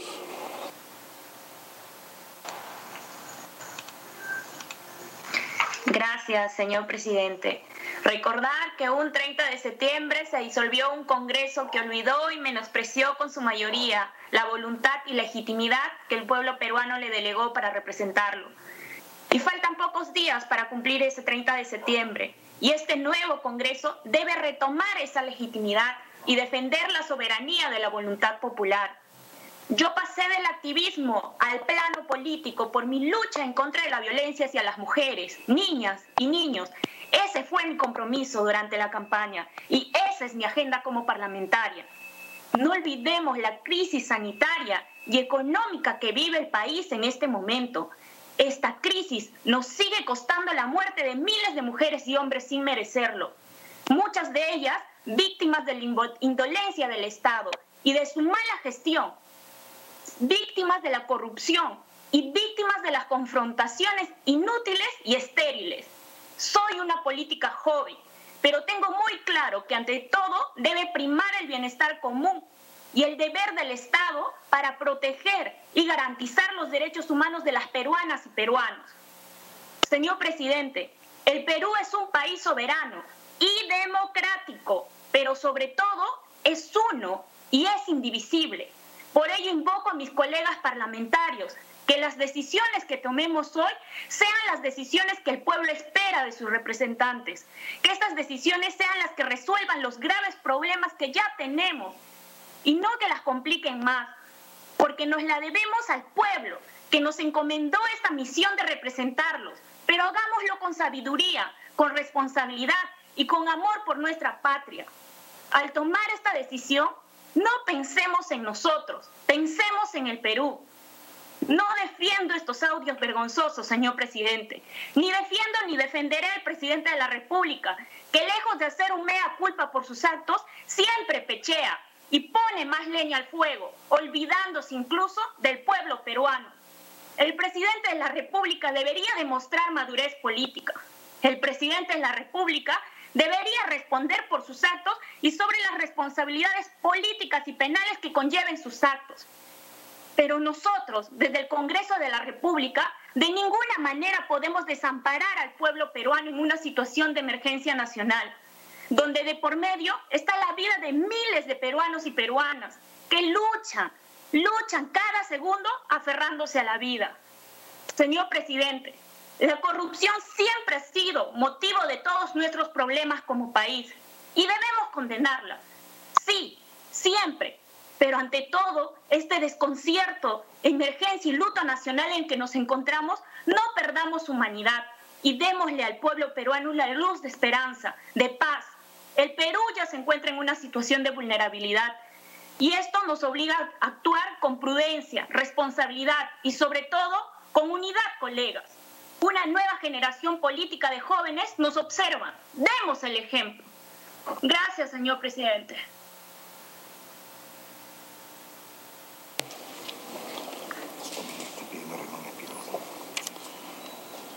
Tiene la palabra ahorita Renan Espinosa por tres minutos. Muchas gracias, presidente.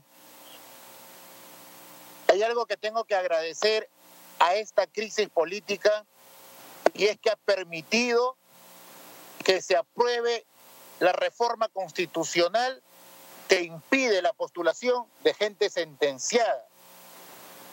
Es lo único bueno que ha dejado esta crisis política. Presidente, el día de ayer el Pleno del Congreso se convirtió en la Comisión de Fiscalización. Se permitió difundir audios sin ningún reparo ni comprobación de su veracidad se ha puesto al Congreso en una situación vergonzosa en su imagen respecto a los procedimientos de cómo se lleva el trámite dentro del Parlamento. Ahora mismo puedo poner un audio y me lo van a permitir sin comprobar el contenido y la veracidad y la autenticidad que quien se dice se expresa? ¿Es así como se procede? Estamos debatiendo si vamos a admitir o no la moción de vacancia. No voy a hablar de tema de fondo, sino de este procedimiento. Se suspendió la agenda del Pleno con temas importantes que los peruanos esperaban y siguen esperando.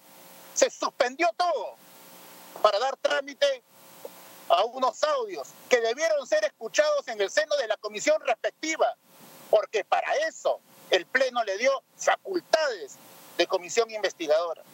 Se suspendió todo, se aceleró todo, se quiso actuar de una manera, desde mi opinión, errada, se actuó de manera errada. Esa es la falta de procedimiento que hoy cuestiono. ¿Cuál era el apuro? ¿Cuál era el afán? No pensaron en las consecuencias, ni en las formas, ni en el respeto, ni en el honor, ni el cargo que podemos ostentar como congresistas de la República. Este fuerte cuestionamiento que hago no se debe volver a repetir en los pocos meses que queda este Congreso. Sigo pensando cuál era el apuro.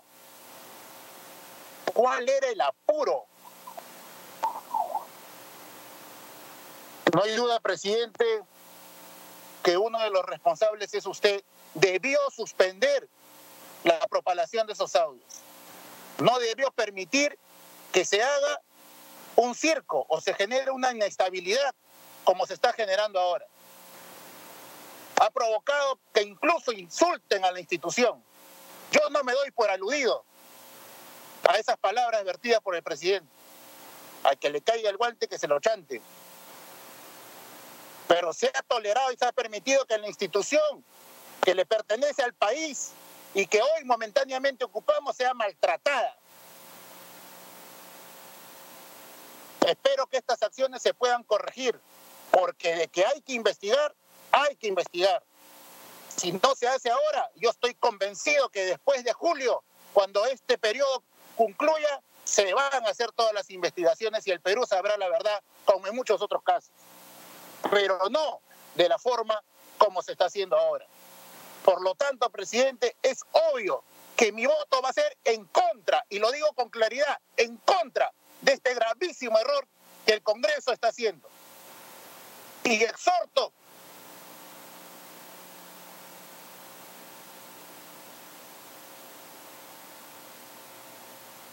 Tiene la, la palabra Rosario Paredes por tres minutos.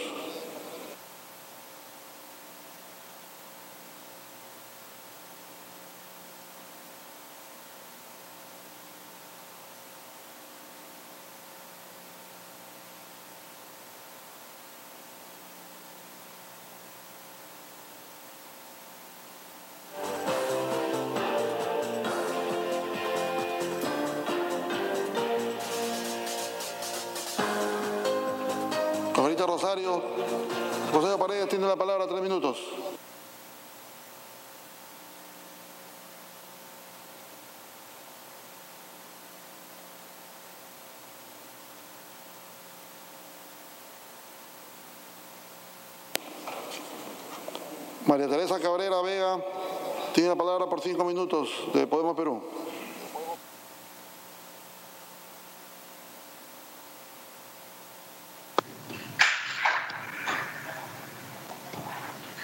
Gracias, presidente. Ayer cuando escuchamos los audios sentimos preocupación porque más allá de los delitos que se habrían cometido, evidencian la conducta antiética permanente de quien gobierna, los destinos de nuestro Perú en perjuicio de todos los peruanos, especialmente de los más desvalidos. Ahora ya sabemos en qué ocupa su tiempo. Su cabecita no están pensando en resolver los problemas que nos aquejan, sino en sus asuntos subalternos. Ya entendemos por qué a muchos peruanos, a pesar de encontrarse en, este, en extrema pobreza, no han recibido ningún tipo de ayuda del Estado. Basta con mirar cuántos lugares flamean las banderas blancas, actualmente signo del hambre que aqueja a nuestro pueblo.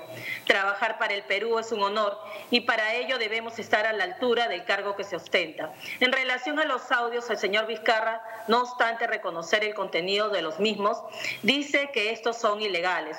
Coincidentemente, el polémico Swing el día de hoy ha presentado un escrito a la Comisión de Ética de este Parlamento utilizando los mismos argumentos que su asesorado presidente, denunciando prueba ilícita. Esto debe obedecer a alguna coordinación interna. Total, esto es una costumbre. En este punto solicito que se indague sobre quién paga los honorarios del letrado que autoriza, autoriza dicho escrito cuándo, quién y de qué forma fue realizado, sin perjuicio que el abogado precise bajo qué circunstancias fue contratado por una cuestión de transparencia. De otro lado, es relevante señalar que no se puede alegar prueba ilícita. Ya el Tribunal Constitucional, en reiterada jurisprudencia, ha precisado que cuando se trata de interés público es totalmente válido, tanto más si una de las interlocutoras habría realizado la grabación, sería quien lo habría entregado. En este caso, no solo estaríamos ante hechos que configuran todo un catálogo de delitos, tales como tráfico de influencias, encubrimiento, falso testimonio en grado de instigación, falsedad genérica, colusión, cohecho activo genérico, agravado, coacción, circunscritos en los artículos 400, 404, 409, 438, 384, 397 y 151 de nuestro ordenamiento sustantivo, respectivamente, los cuales deberán ser investigados por la Fiscalía. En tal sentido, permítanme aclararles que no podemos pisar el palito, haciendo una interpretación errada de la Constitución, porque muchos han salido a decir decir que el presidente Vizcarre puede ser investigado si no es vacado. Eso no es verdad ni procesalmente posible, toda vez que el artículo 117 de la Constitución taxativamente señala que solo puede ser acusado por delito de traición a la patria. Y como ya referí, los delitos que se habrían perpetrado, ninguno califica como tal. Así que no se dejen sorprender, tanto más si la propia ministra de Justicia ha dicho que no hay comportamiento delictivo en los audios de Vizcarra, a quien agradezco por su aporte.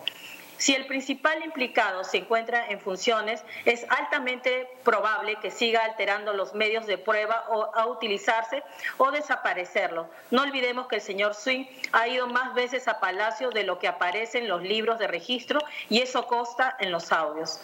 Los audios revelan la conducta sistemática del señor Vizcarra para tergiversar y ocultar hechos materia de investigación cuando dirección y manipula declaraciones de terceros que significa faltar a la verdad, y quien no la dice sencillamente miente, evidenciando inmoralidad, porque no solo él la practica, sino que alecciona a otros para que también lo hagan, en beneficio de sus intereses subalternos, importándoles un pepino a nuestro Perú. El mensaje presidencial de ayer en respuesta a los audios fue un chasco, o sea, la cura fue peor que la enfermedad, toda vez que con el afán de confundir a la población esgrimió una secuencia de falacias y contradicciones, como que la grabación es ilegal, pero reconoce la conversación e indicó de que todo había sido perpetrado por este Congreso y eso no es verdad. Es más, dijo que hay unas declaraciones imaginativas que lindan con la literatura fantástica y los que deben responder son quienes participan en los audios, olvidándose que él mismo reconoce su participación. Y de otro lado, pensando que no tenemos memoria, señala que nunca negó conocer al señor Swing, sino lo que ha dicho es que nunca intervino para su contratación. Una mentira más como quien dice, una raya más al tigre. Es más, ha señalado que con fecha 29 de julio, un periodista de prensa extranjera lo previno sobre la existencia de los audios. Esto debe ser una mentira más. Espero que los periodistas responsables indaguen al respecto. También señaló que los audios, también señaló que los audios han sido editados y manipulados maliciosamente, pero reconoce su contenido. Al respecto, yo quisiera hacer de conocimiento que existe una pericia que corrobora lo contrario. Señala que no se corre y pone el pecho solicitando que lo investiguen, que es el principal interesado. Sin embargo, como lo dije, ello no es posible porque el artículo 117 de la Constitución solo lo permite por delito de traición a la patria y no es este el caso. Así que fácil hacerse el machito, pero, lo cierto es que estamos ante prácticas vizcarristas y la verdad que qué preocupación tener a alguien así a cargo del destino de más de 32 millones de peruanos en uno de, nosotros. Qué, qué pena, nuestras familias, pensemos en nuestros hijos. En uno de los audios se escucha que la testigo Karen Roca señala que no debería cargar con la culpa y que todo es por la señora Morales. Y el presidente Vizcarra le dice, ya me hartaste. Ese nivel de conversación no corresponde a una coordinación laboral en ninguna institución del Estado ni privada porque en el Estado, en las instituciones, prima lo que es el orden jerárquico. El trato que se manifiesta en los audios es de una confianza inusual. Resulta bien raro que dicha señorita le dice que es su padre, que es como su padre, tanto más si hoy su asesor político, Sui, ha señalado que ella era su hermana. Pues diga, déjenme decirles qué bonita familia. La incapacidad moral es permanente porque todos los actos no han sido de un solo episodio, sino más bien responde a situaciones sostenidas. sostenidas. No se puede soslayar tanto afán en favorecer con nombramientos a medida. No son casualidad. Todos esos actos, al ser continuos, la insolvencia moral es permanente por un tema de secuencia. Podemos Perú no puede dejar pasar por alto la situación. No somos timoratos cuando de nuestro Perú se trata y el pueblo lo sabe. Así que votaremos a favor de la vacancia porque el presidente no tiene solvencia moral para dirigir los destinos de una nación. Su pretexto fue que no queríamos sacar la ley sobre impedimentos para postular Hoy hemos dado muestra que esa versión era una puya más sin sentido. Lo que queda claro es que no se encuentra rodeado de gente profesional idóneo, sino que más pesa la amistad y saber jugar tenis. No olvidemos que muchos peruanos han perdido la vida por malas decisiones, incluido el de lesa humanidad. ¿Por qué se negaron a recibir la donación de oxígeno? Y al contrario, ha premiado al principal responsable nombrándolo embajador. Seguramente no se realizó porque hay quienes lucran con la desgracia.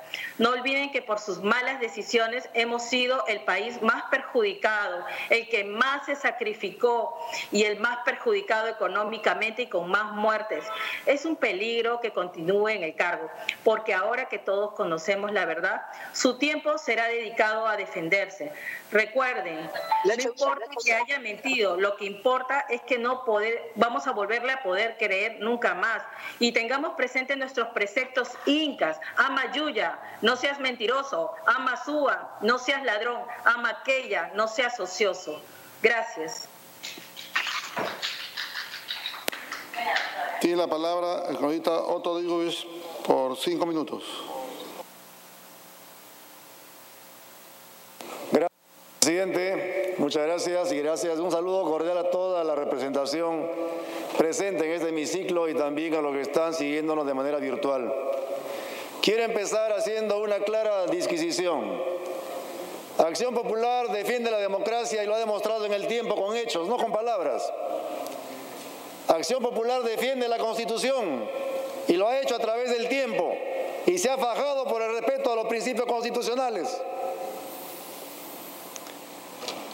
Acción Popular dará todos los pasos que sean necesarios en el marco de la Constitución y las leyes. Pero desde Acción Popular no vamos a relativizar el delito. No vamos a decir que porque faltan ocho meses para las elecciones pasemos por agua tibia, lo que hemos escuchado el día de ayer. Es igual que falten 24 horas o falten 24 meses. El delito es delito. Es igual que te roben 100 soles y te roben 100 mil soles. El delito es delito, no importa el monto, no importa el tiempo. Yo critico, y lo digo de frente, a aquellos que buscan relativizar el delito, como si el tiempo o el monto fuesen categorías insalvables. Por eso que estamos así, porque criticamos de acuerdo a nuestra conveniencia o de acuerdo a quién sea el autor. Es cierto que vivimos una pandemia y vivimos momentos difíciles, pero hay otra pandemia que es terrible, que no hemos podido deshacernos de ella por 200 años.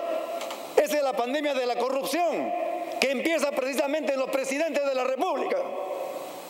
Esa pandemia que cual onda, onda expansiva llega a las regiones y llega a mi región como es Ancash, donde tenemos gobiernos descompuestos por décadas, que se han birlado miles de millones de soles y la gente sigue viviendo como hace 50 o 100 años. Eso es lo que queremos. Yo pido que seamos reflexivos, que sigamos los pasos constitucionales, pero que no nos tiemble la mano para tomar decisiones cuando haya que tomarlas. No le interrupción, señor Gino Costa. De nada. Señores congresistas, por favor, a través de la mesa, cualquier tipo de comunicación. Continúe, congresista Gibovich. Y no le doy interrupción al señor Gino Costa por una sencilla razón. Porque en el portal de su partido, el Partido Morado, ustedes han comenzado a atacar a quienes han firmado la moción de vacancia, insinuando intereses oscuros. Dígame qué intereses tengo yo. ¿Qué interés oscuro tengo yo? Dígamelo. Y si no me lo dice afuera. No le voy a explicar, señor. Congresista, por favor, congresista, se repite, por favor. Está haciendo uso de la palabra congresista Guibovich y no, no se ha otorgado la interrupción. Congresista, eh, congresista Costa, congresista Costa. Para continuar, señor presidente. favor, congresista Costa, se le pide, por favor. Congresista Costa, por favor, se le está pidiendo por segunda oportunidad. Congresista Guibovich, se le repone el tiempo que ha sido, eh, que se ha utilizado en este altercado. Por favor, secretario Gracias, Relatoría. presidente. Continúe, Yo por favor. escucho a mis líderes políticos y tengo varios y ninguno se corren cuando hay problemas que confrontar. Aquí estamos para confrontar los problemas, no para corrernos.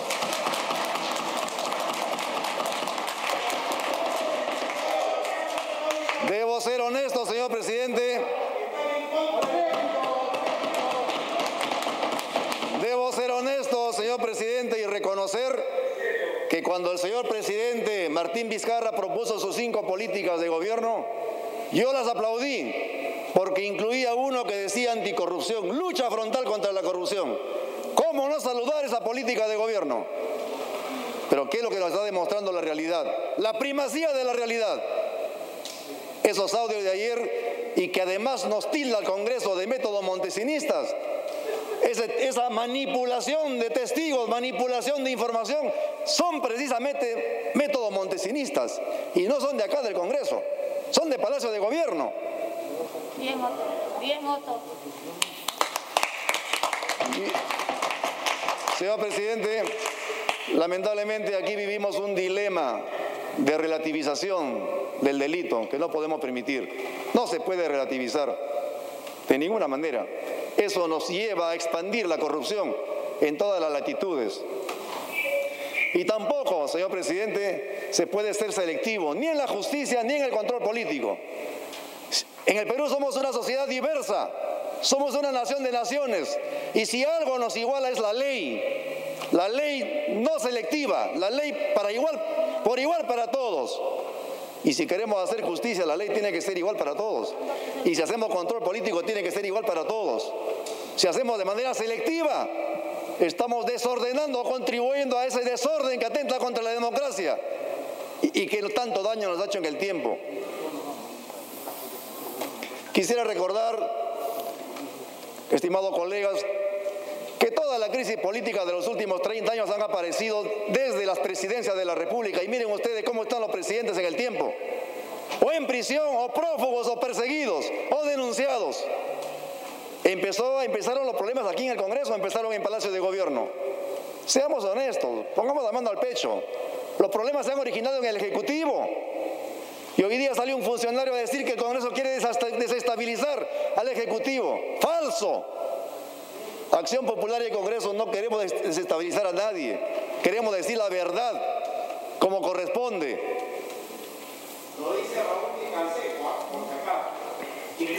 Co- Congresista Costa, por tercera oportunidad se le está pidiendo, por favor, ya se hace un llamado, un primer llamado de atención. Por favor, continúe, congresista Guibovich. Gracias, señor presidente. Señor presidente, señor presidente, aprovecho, para, aprovecho la oportunidad para pedir a, la, a las comisiones responsables de que a la verdad posible se pueda generar el dictamen y se discuta ese dictamen aquí en el Pleno del Congreso. El dictamen de la ley, del proyecto de ley 5134 que pide la prisión perpetua y la muerte civil para todos aquellos altos funcionarios, empezando por los presidentes de la República, por los ministros, viceministros, gobernadores regionales, congresistas y todos aquellos que le roben al pueblo o caigan en actos de corrupción. Basta ya. Hay que atacar el problema de raíz y aquí la raíz paradójicamente está arriba, en el poder en quienes ostentan la más alta magistratura. Si no, seguiremos igual, caminando en círculo. Señor presidente, finalmente la constitución es sabia. Yo solicito que admitamos esta moción de vacancia. Y la constitución y las leyes nos dicen que tendremos cuatro días a diez días de reflexión para pensar en el país y pensaremos en el país, y pensaremos en la democracia, y pensaremos en los pueblos olvidados víctimas de la corrupción, y pensaremos en todo ello para dar un voto reflexivo y certero, sin relativizar el delito. Y seremos exactos en lo que tengamos que hacer paso a paso de acuerdo a lo que manda la Constitución. Muchas gracias, señor presidente. Se agradece, tiene la palabra ahorita Fernando Meléndez por, cinco, por seis minutos. Fernando Meléndez, seis minutos tiene. Señor presidente, el día de ayer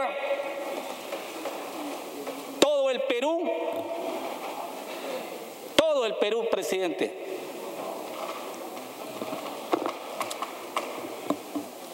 Señor presidente, el señor Gino Costa desea hablar un minuto.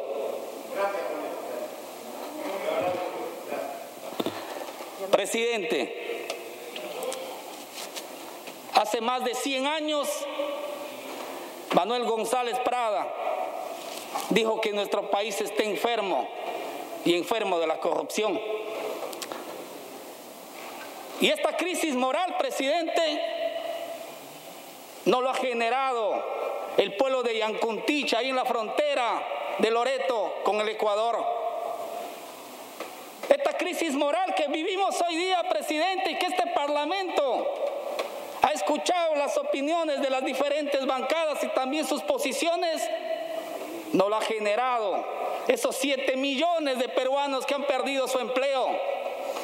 Presidente, esta crisis moral que estamos viviendo hoy producto de los audios de la vergüenza, no lo han generado los 4.700.000 peruanos que hoy día exigen y demandan que se les devuelva sus aportes y contribución a la ONP. Esta crisis moral, presidente, que hoy vive nuestro país, no lo han generado aquellos fonavistas que hasta el día de hoy les exigen a su Estado que cumpla la ley 29625, que es la ley de su devolución y su pago efectivo. Esta crisis moral, presidente, no la han generado los pobres del Perú. Esta crisis moral viene desde Palacio. El entorno del presidente vinculado en actos de inmoralidad. Yo esperaba eso de mis colegas parlamentarios. Aquí no vamos a discutir mecanismos, presidente. Aquí está en juego lo que representa la figura de un presidente de un país. Y la constitución lo dice, presidente. ¿Qué representa el presidente del país, del Perú? La más el más alto cargo jerárquico que tiene un funcionario del Estado. Él falló. Él falló, presidente. No solamente le decepcionó al Perú. ¿Y en qué momento? Donde más de 60 mil han perdido la vida producto de la pandemia. En el momento más difícil de nuestra patria, un presidente con sus allegados tramando como eludir a una comisión investigadora y mucho más grave, como eludir a la justicia, porque el Ministerio Público, su función es investigar. Eso no es tan simple, presidente. Eso es grave. Y grave en un momento en que nuestro país necesita de sus fuerzas morales, morales que el presidente tiene que ser el ejemplo y que hoy le ha desilusionado al Perú entero. De eso tenemos que hablar hoy día, presidente, porque el Congreso es un foro político. Congreso no es el Ministerio Público, el Congreso no es el Poder Judicial, es el templo donde nosotros tenemos que hacer respetar la Constitución. Y aquí quien ha cometido una falta inmoral es el presidente de la República, presidente. En ese sentido, escuché a mis colegas decir inestabilidad, caos, crisis. ¿Qué más crisis?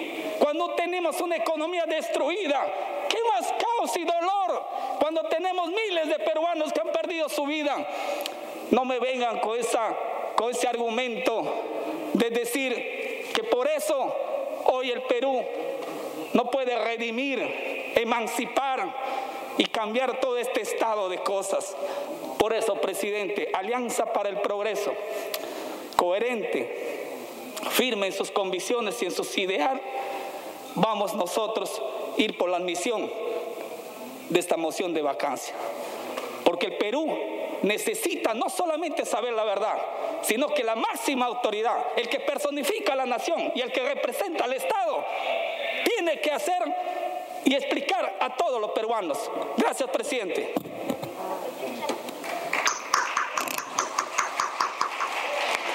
Buena, Fernando, buena. La colita Rosario Paredes tiene la palabra por tres minutos.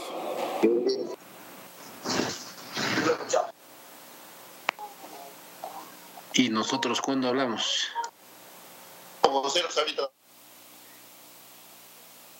Apaguen su micro, por favor. Ricardo Burga tiene la palabra por cinco minutos.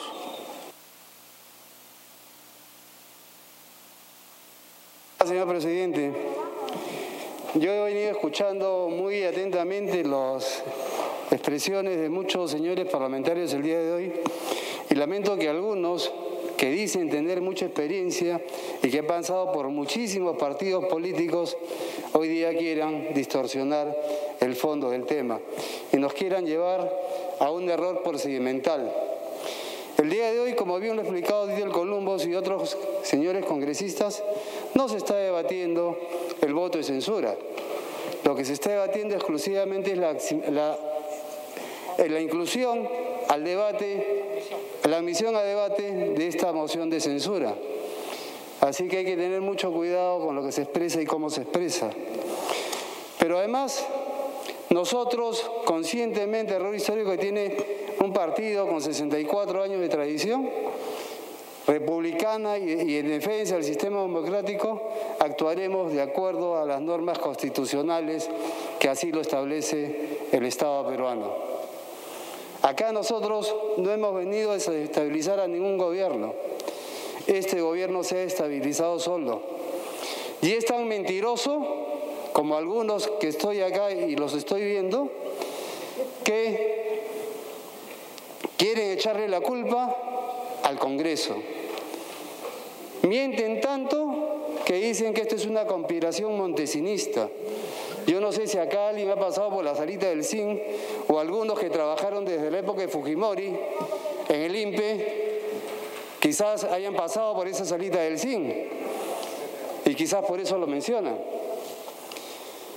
Quizás aquellos que hoy día son parlamentarios y que fueron parlamentarios el periodo pasado y que además aplaudían los audios del señor Mamani, que en paz descanse, para pedir la vacancia del señor PPK y que decían que todos nos vamos, vayámonos todos, cerremos el Congreso. ¿Dónde están? Cómodamente sentados hoy día en este hemiciclo. ¿Con qué autoridad moral el señor Gino Costa nos quiere dar a nosotros lecciones de moral? Cuando el señor Gino Costa por lo menos ha pasado en cinco partidos políticos en los últimos años. Acá hay gente con ideología, con principios, señor Gino Costa, que que nunca hemos cambiado de Congresista, camiseta. no se dirija, hemos ido, congresista Ricardo, por favor, para poder mantener la Es que es necesario, debate, presidente. no puede tomar nombre del parlamentario. bueno, quiero mencionar, si mencionar el nombre, diré que hay congresistas que han pasado por cinco partidos políticos que decían que tenemos que cerrar el Congreso, que tenemos que irnos. ¿Y dónde están hoy día? Cómodamente, sentados en un escaño. ¿No es cierto? ¿Con qué facilidad cambian de opinión? De acuerdo a cómo va el curso del río o cómo va la ola. Entonces hay que tener mucho cuidado, señor presidente, cuando alguien nos quiere imputar algo de los cuales no somos culpables. Y lamento realmente que los audios que se han publicado el día de ayer comprometan directamente al presidente de la República. Porque el presidente de la República ha mentido al país, ha mentido a 32 millones de peruanos, y eso es grave. Y yo quiero recordar hoy día unas palabras de una persona que dijo en el año 2000 lo siguiente, la incapacidad moral es un concepto bastante abstracto que envuelve principalmente valores y principios que todos los ciudadanos debemos respetar y que el presidente de la República como jefe de Estado también debe respetar en su momento. El concepto de atentado contra la moral y contra los principios no es actual, sino que se remonta al derecho romano, al que todos acudimos siempre por ser el origen de la fuente de nuestro derecho. En Roma, por ejemplo, se castigaban los atentados contra el honor civil, entendiéndose este como la dignidad de las personas, a todo aquel que actuaba contra la dignidad, los valores y los principios se, las, sancionaba con la imposibilidad de ejercer sus derechos y obligaciones. Aquí estamos buscando eso, señor presidente de la República, con la vacancia de su cargo, por no haber cumplido fehacientemente con sus derechos y obligaciones y por haber violentado principios elementales, atentando contra la dignidad, la cual debe respetar como jefe de Estado. ¿Y quién decía esto? El año 2000. La actual ministra de Inclusión Social, Patricia Donaire. Parece que la señora Patricia Donaire, que además alababa y respetaba mucho al, presidente Valentín Paniagua y que conformó la lista del Congreso el año 2006, se ha olvidado. Es por eso que he traído a colación este discurso que mencionó la propia ministra, actual ministra de Inclusión Social. Espero, espero, espero, espero, termino, señor Lleno Cosa, y se lo doy a través del presidente. Y lamentablemente, acá el presidente de la República ha querido además desestabilizar al mensajero, pero no ha dicho nada sobre el contenido del documento. Y eso es lo más grave. Y lamentablemente, como ha dicho mi colega Fernando Meléndez, la corrupción no está acá en el, legislativo, la corrupción está en la plaza de armas, donde se han hecho compras sobrevaluadas en mascarillas, en oxígeno, en hospitales transitorios, en, una compra de avión que se tuvo que parar por más de 65 millones y que si este Congreso no lo, denunciaba, se se iba a comprar. Y así podemos seguir toda la tarde de todas las compras irregulares que ha cometido el Ejecutivo.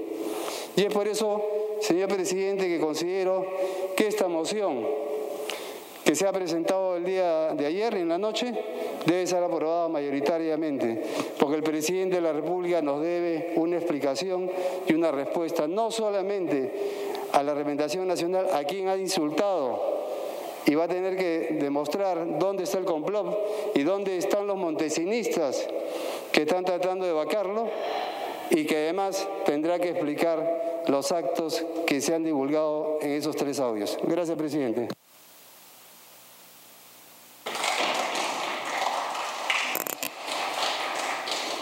Costa tiene la palabra. Gracias, presidente. Presidente, soy un independiente y siempre lo he sido. Demócrata, demócrata y liberal. Y he participado en política, es verdad, con Somos Perú, con Peruanos por el Cambio en 2016 y ahora en el Partido Bonado como invitado.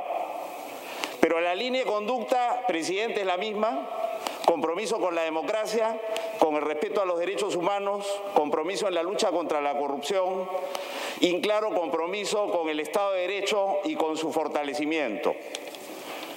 En segundo lugar, presidente, nosotros, en mi caso, nunca favorecí la no reelección y ahí están mis votos.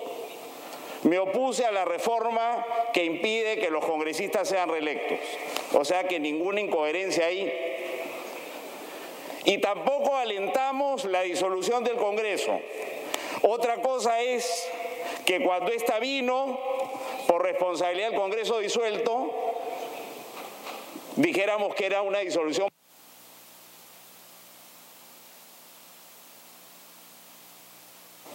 Termina. Con esto termino. A diferencia de quienes más bien se pusieron al margen de la Constitución, quisieron vacar ilegalmente al presidente Vizcarra, nombraron ilegalmente a Mercedes Arauz presidente de la República. Y cuando el Tribunal Constitucional declaró constitucional la disolución, y se les pidió explicaciones. ¿Qué dijo Acción Popular? Nosotros no tenemos nada que ver con nuestra bancada. La bancada no tiene nada que ver con el partido y el partido y la propuesta en las elecciones que hace el partido no tiene nada que ver con el Congreso disuelto y el comportamiento de su bancada. Pero ahora, después de que ganaron el respaldo popular con esa argumentación, están, parece ser, en la misma postura queriendo nuevamente sabotear la democracia al margen de la Constitución. Entonces puede ser que usted haya estado 50 años en Acción Popular, pero el papel que está jugando Acción Popular no es un papel muy serio y muy consecuente con la tradición democrática de Acción Popular.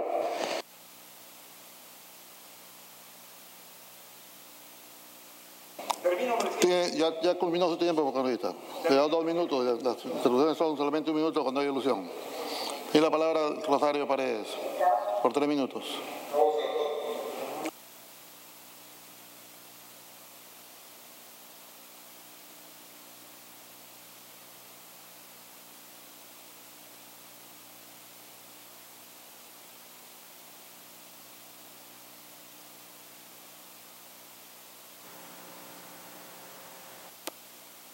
Ya está, ya está, ya. Señor presidente, estimados colegas, quienes hemos venido y nos hemos presentado en estas elecciones llevamos amplia trayectoria, una trayectoria dolorosa,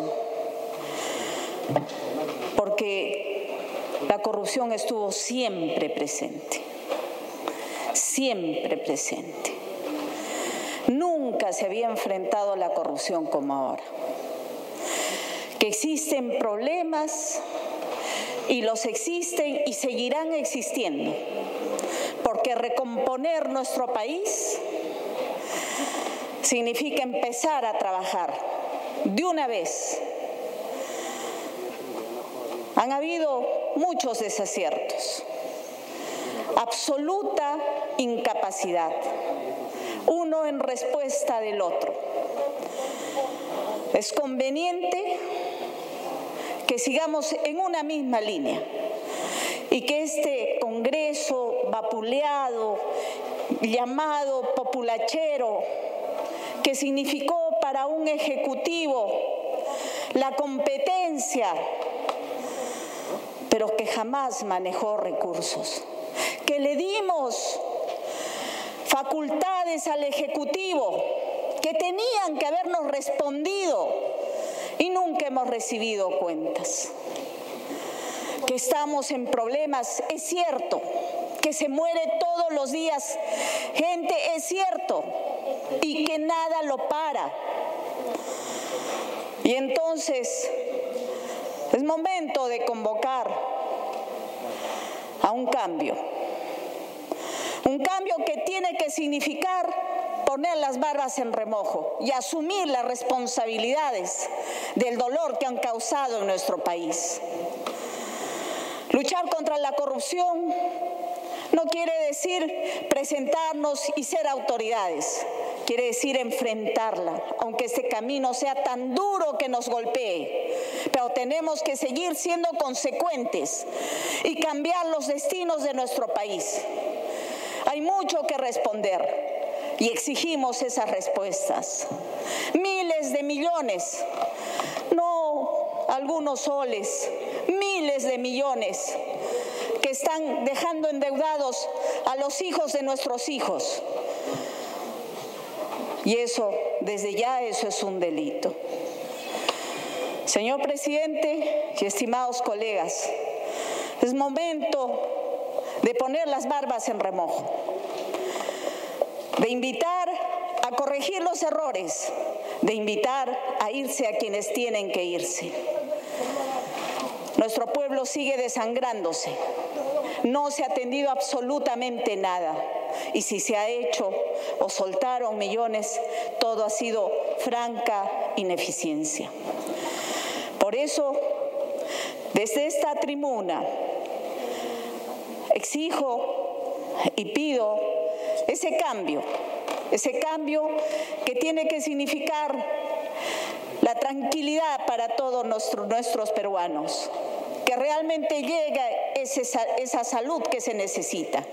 Esos bonos que tanto se han hablado tienen que estar en manos de realmente quienes lo necesitan. Necesario la reactivación verdadera real en proyectos que signifiquen el desarrollo y en este momento nada más cauto y nada más prudente que el agro. El agro tiene que ser levantado en nuestro país. Y si no hablamos ese lenguaje, sencillamente queremos seguir dilapidando los dineros, donde no tendrán retorno de ninguna manera. Señor presidente, Estamos aquí presentes, los luchadores y los forjadores, aquellos en los que sí creen el pueblo peruano y que nadie va a mancharnos porque existen triquiñuelas, porque se ha envilecido una profesión tan noble que es el periodismo, se ha envilecido para enfrentarnos con quienes realmente luchamos contra la corrupción. Muchas gracias, señor presidente. Señores congresistas, han culminado las participaciones de todos los, señores, los grupos parlamentarios. Quiero hacer el conocimiento que acaba de llegar un dictamen parcial de los audios forenses de los segundos del segundo contrato que se hizo para ver la veracidad de los, de los audios y nuevamente reafirman la misma contestación, un peritaje preliminar, que va a ser alcanzado a cada uno de los señores congresistas.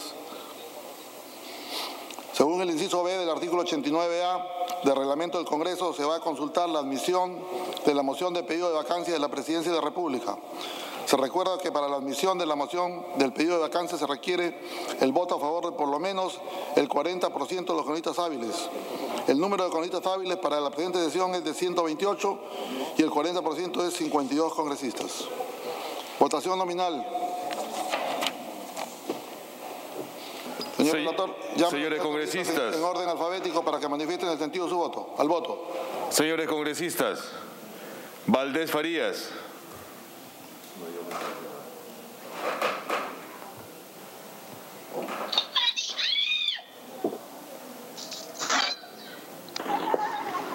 Cabrera Vega.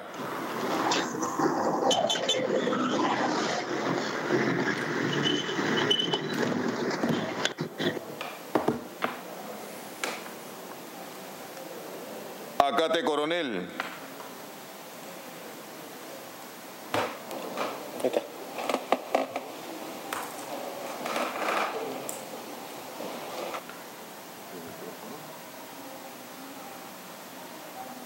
Acuña Peralta.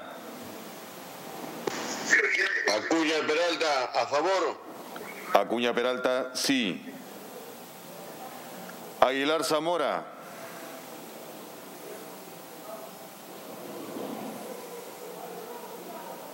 Aguilar Zamora, sí. Aguilar Zamora, sí. Alarcón Tejada. Alarcón, sí. Alarcón Tejada, sí. Alencastre Miranda. No. Alencastre Miranda, no. Almerí Beramendi.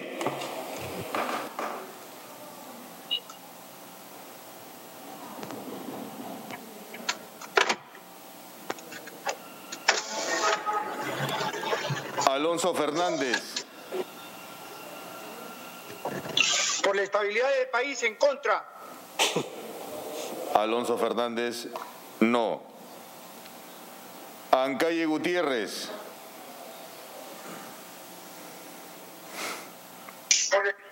Ancalle Gutiérrez en contra. Ancalle Gutiérrez, no. Es un compreso, huevones. Apasa Quispe.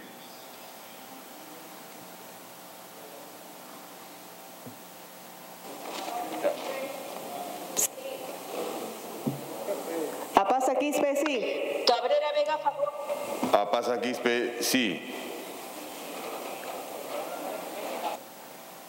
Cabrera Vega, sí. Cabrera Arapa Roque. Arapa Roque, sí. Arapa Roque, sí. Ascona Calderón.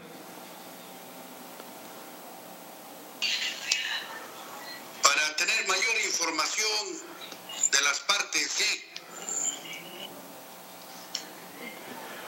Ascona Calderón, sí. Amigos. Ayasta de Díaz.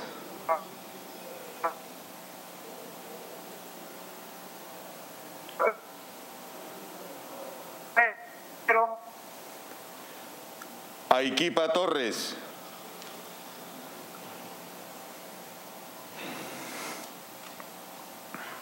Atención, equipo Torres. Aiquipa Torres, abstención. Bajonero Olivas. Bajonero Olivas, sí. Bajonero Olivas, sí. Barrio Nuevo Romero.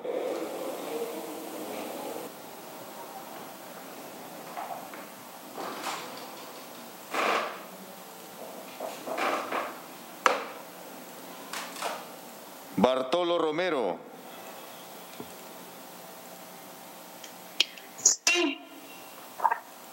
Bartolo Romero, sí. Bazán Villanueva.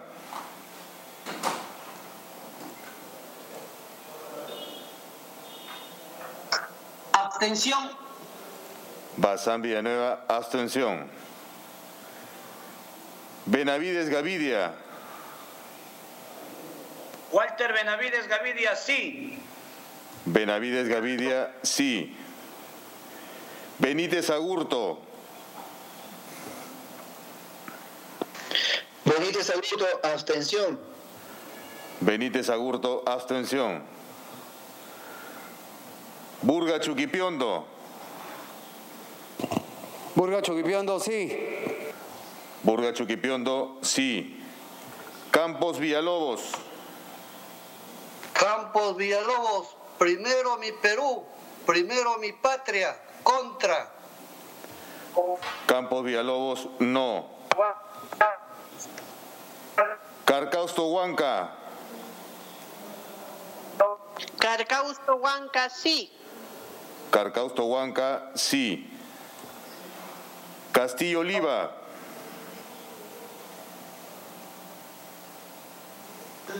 Sí. Castillo Oliva, sí. Caiguaray Gambini. Caiguaray Gambini, abstención. Caiguaray Gambini, abstención. Cayagua Barrientos.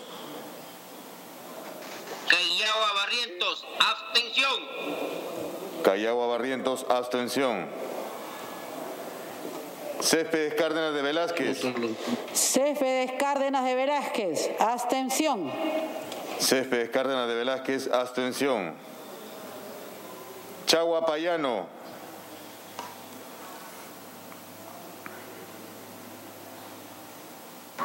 Chagua Payano, a favor. Chagua Payano, sí. Chaña Contreras.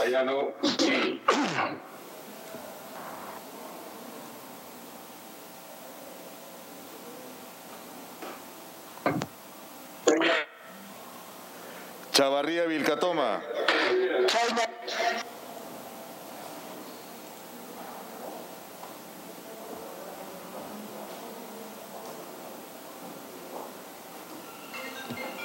Chávez Cosío. Cosío.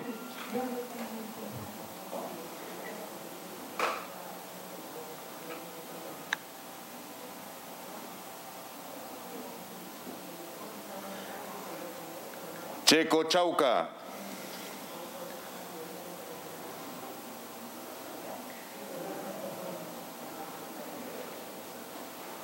Chejo Chauca, por seguir investigando en abstención. Checo Chauca, abstención. Cheja de Moya. Contra la inmoralidad y la mentira, Omar Chejade, sí. Cheja de Moya, sí. Columbus Murata. No. Columbus Murata, no. Combina Salvatierra.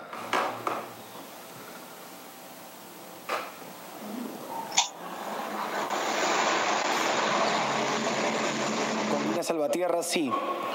Combina Salvatierra, sí. Condorí Flores. Condorí Flores, sí. Condorí Flores, sí. Contreras Bautista.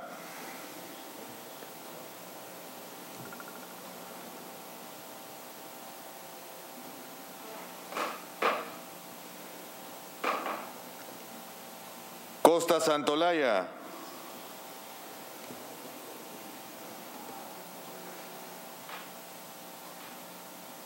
Costa Santolaya en contra. Costa Santolaya, no. De Belaunde de Cárdenas. De Belaunde, no. De Belaunde de Cárdenas, no. Dioses Guzmán. Primero la democracia y el Perú, en contra. Dioses Guzmán, no. Durán Bustamante. Durán Bustamante, Kenion Eduardo, sí. Durán Bustamante, sí. Espinosa Rosales. Espinosa Rosales, en contra, no. Espinosa Rosales, no. Espinosa Velarde.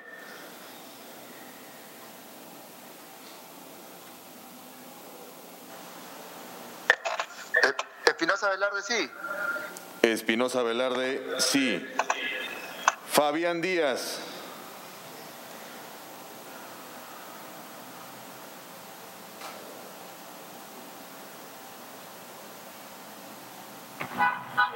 Fabián Díaz, sí. Fabián Díaz, sí. Fernández Chacón. Fernández Flores. Por mi país, no. Fernández Flores, no. Flores Villegas. Sí. Flores Villegas, sí. Gallardo Becerra.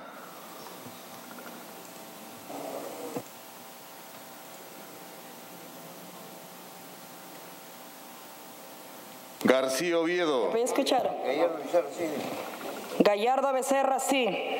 Gallardo Becerra, sí. García Oviedo.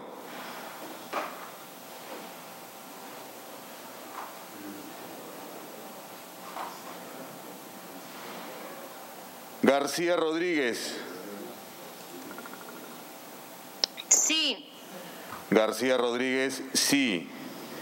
González Santos. González Santos, no. González Santos, no. González Tuanama.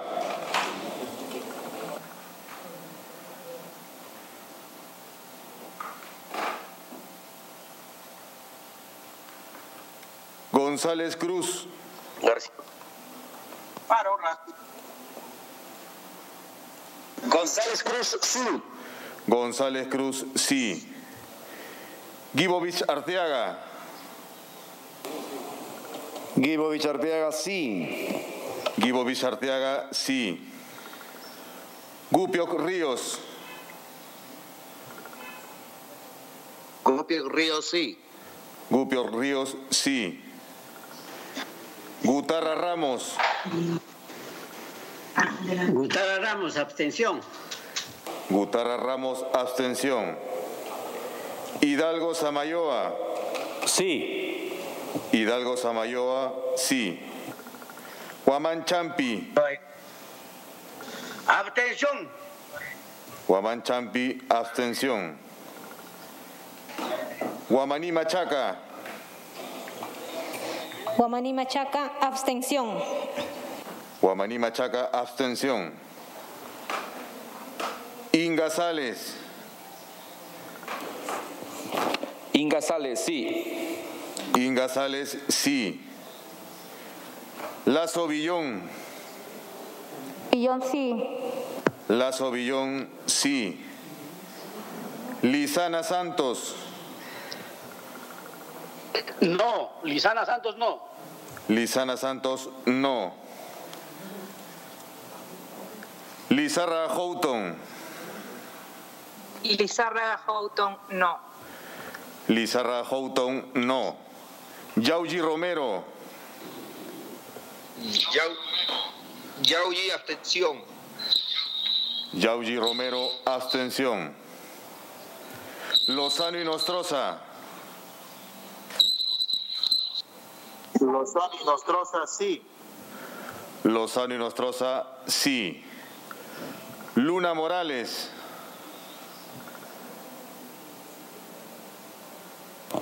Luna Morales, sí. Luna Morales, sí. Machaca Mamani.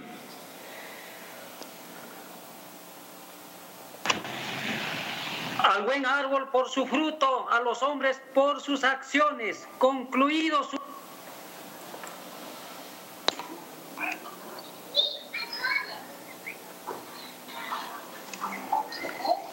Atención.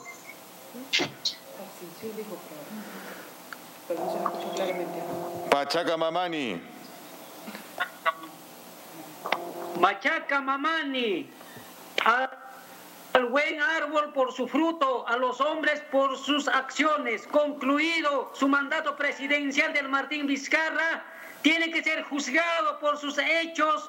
Julio 2021 a la cárcel. Abstención. Machaca Mamani, abstención. Mamani Barriga. Mamani Barriga, sí. Mamani Barriga, sí. No, extingo la imagen. Maquera Chávez. Ya. Consecuente contra la lucha contra la corrupción. Sí. Maquera Chávez, sí. Meléndez Celis. Meléndez Celis, sí. Meléndez Celis, sí. Mendoza Marquina. Mendoza Marquina, sí. Mendoza Marquina, sí. Merino López. Merino López Omar del Partido Político Alianza para el Progreso de la región de Apurímac, sí. Merino López, sí. Mesías Ramírez.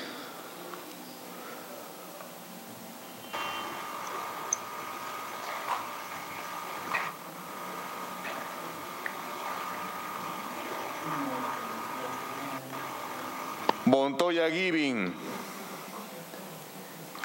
Montoya Giving, abstención. Montoya Giving, abstención. Novoa Cruzado.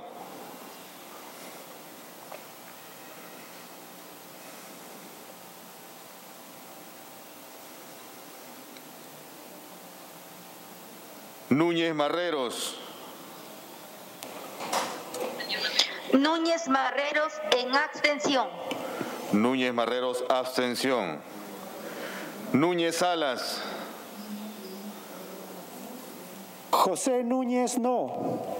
Núñez Salas, no. Olivares Cortés. Daniel Olivares Cortés, no. Olivares Cortés, no. Omonte Durán, Carmen Omonte, sí. Omonte Durán, sí. Oceda Yucra, Abstención. Oceda Yucra, abstención. Oyola Rodríguez, Oyola Rodríguez. Oyola Rodríguez, sí. Oyola Rodríguez, sí. Palomino Saavedra,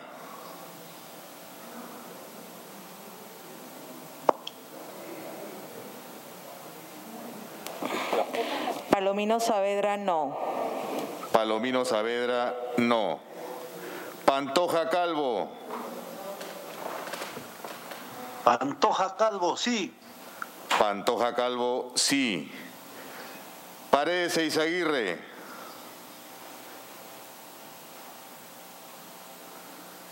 Abstención.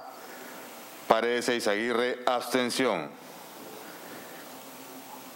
Pérez Espíritu,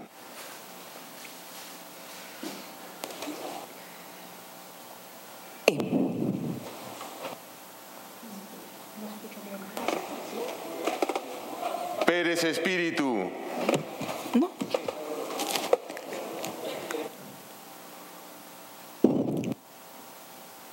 Sí. Pérez Espíritu, sí. Pérez Flores, No. Pérez Flores, no. Pérez Mimbela, Otro bendito. Pérez Mimbela, sí. Pérez Mimbela, sí. Pérez Ochoa, Pérez Ochoa, sí. Pérez Ochoa, sí. Pichilingue Gómez, Pichilingue Gómez, sí. Pichilingue Gómez, sí. Pineda Santos, Pineda Santos, Isaías, abstención. Pineda Santos, abstención. Pinedo Achaca,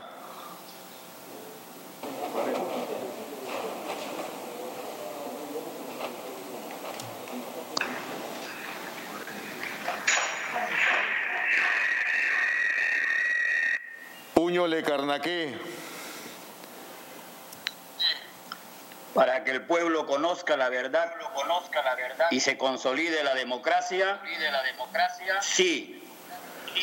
Puño Le Carnaqué, sí. Quispe Apasa, Quispe pasa abstención. Quispe Apasa, abstención. Quispe Suárez, Quispe Suárez de Alianza para el Progreso, sí. Quispe Suárez, sí. Ramos Zapana,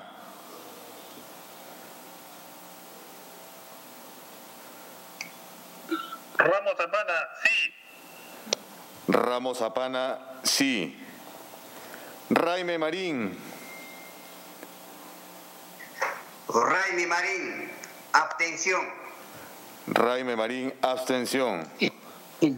Retamoso Lezama, Retamoso Lezama, abstención. Retamoso Lezama, abstención. Rivas Osejo, Rivas Osejo, sí. Rivas Osejo, sí. Rivera Guerra, Rivera Guerra, sí. Rivera Guerra, sí. Rodas Malca, Rodas Malca de la región La Libertad para que no se siga postergando actos de corrupción. Sí. Rodas Malca, sí. Roel Alba, Buena Tania.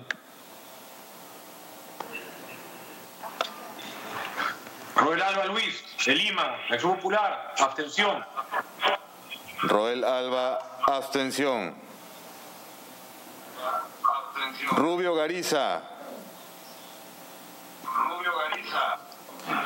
Rubio Gariza en contra. Rubio Gariza, no. Ruiz Pinedo. Ruiz Pinedo, sí. sí. Ruiz Pinedo, sí. Saavedra Ocharán.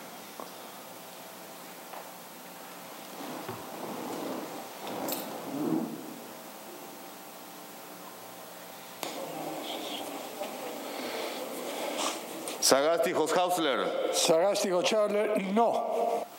Sagasti Hausler, no. Salinas López. Para que el presidente tenga la oportunidad de venir a este Parlamento a decirle la verdad al país, Salinas López sí. Salinas López, sí. Sánchez Luis.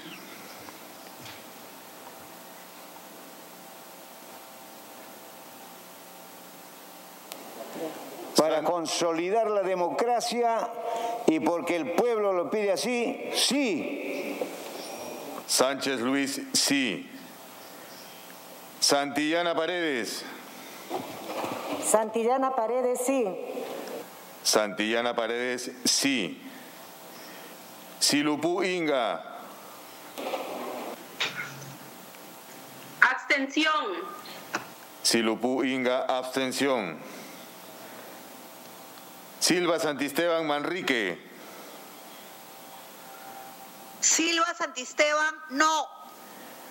Silva Santisteban Manrique, no. Simeón Hurtado.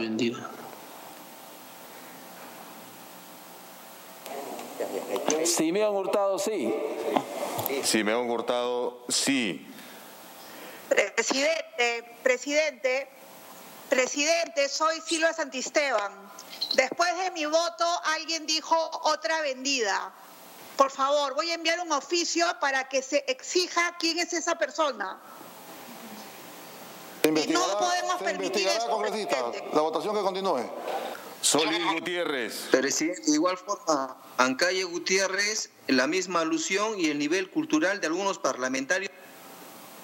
Señores congresistas. Zenaida Solís. Señores congresistas, por favor, mantengan sus micros cerrados y contesten todos los congresistas que les está llamando y hagan su votación, por favor. Solís Gutiérrez. No. Solís Gutiérrez, no.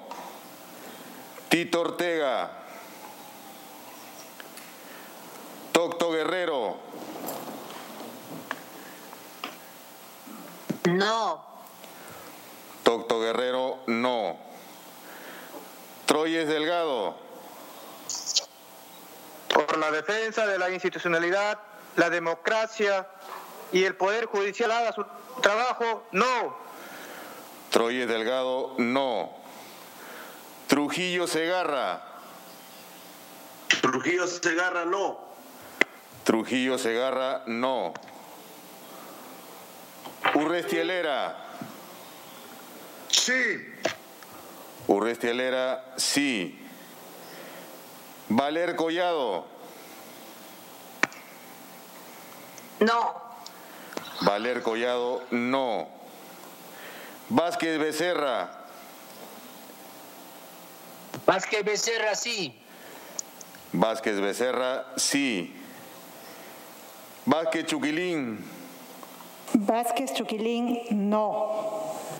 Vázquez Chuquilín, no. Vázquez Tan. No. Vázquez Tan, no.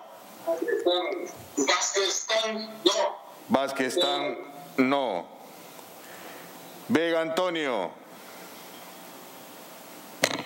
Vega Antonio, sí. Vega Antonio, sí. Verde Heidinger. Verde Heidinger, sí. Verde Heidinger, sí. Vigo Gutiérrez. Por el respeto y la institucionalidad de los poderes, pero también no al caos en el Perú, no. Vigo Gutiérrez, no. Vivanco Reyes. Por la gobernabilidad de nuestro país, no. Vivanco Reyes, no. Yupanqui Miñano. Yupanqui Miñano, no. Yupanqui Miñano, no. Zárate Antón. Zárate Antón, no. Zárate Antón, no.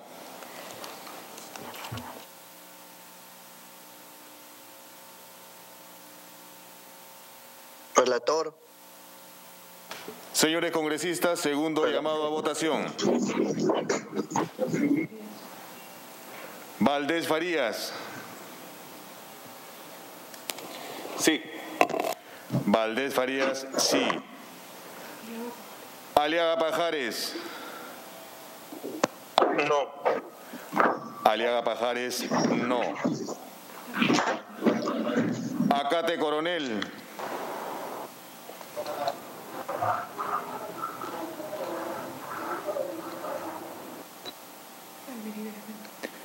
Almerí Veramendi. Por la soberanía del Parlamento y el respeto debido, sí. Almerí Veramendi, sí. Ayasta de Díaz. Por la situación en la que se encuentra nuestro querido Perú, no. Ayasta de Díaz, no. Barrio Nuevo Romero. No. Barrio Nuevo Romero, no. Chaña Contreras. Para que se investigue a Molinelli. Sí. Chaña Contreras, sí. Chavarría Vilcatoma.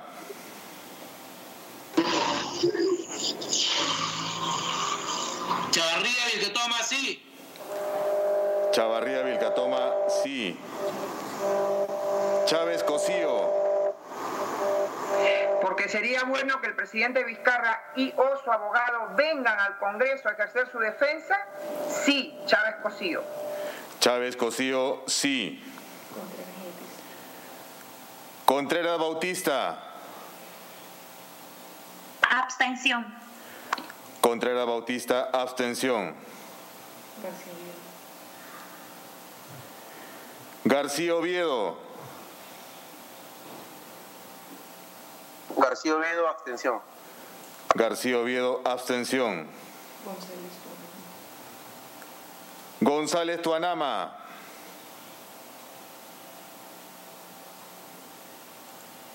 Sí.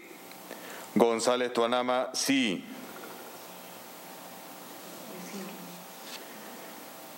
Mesías Ramírez. Sí. Mesías Ramírez, sí. Novoa Cruzado. No. Por la estabilidad democrática y el amor a mi patria, no. Novoa Cruzado, no.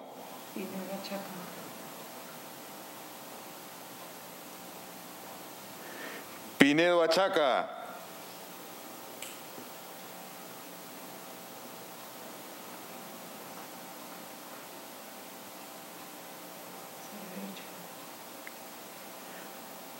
Saavedra Ocharán.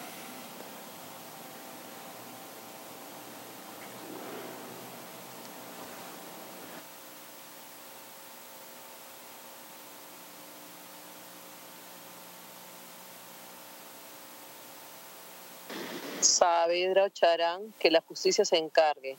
Mi voto ahora es no. Saavedra Ocharán, no. 65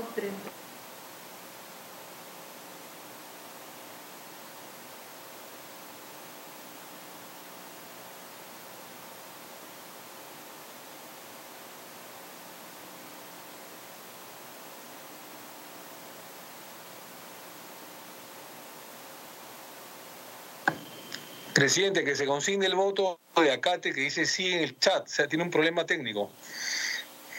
Señor relator, soy la congresista Cabrera Vega, no me ha llamado. ¿Me ha llamado? Mi voto es sí. Sí está registrada congresista. Mil gracias. Relatora, en el chat dice Acate sí, tiene un problema técnico, o sea, es conectado, pero ya votó en el, en el chat. Acate Coronel.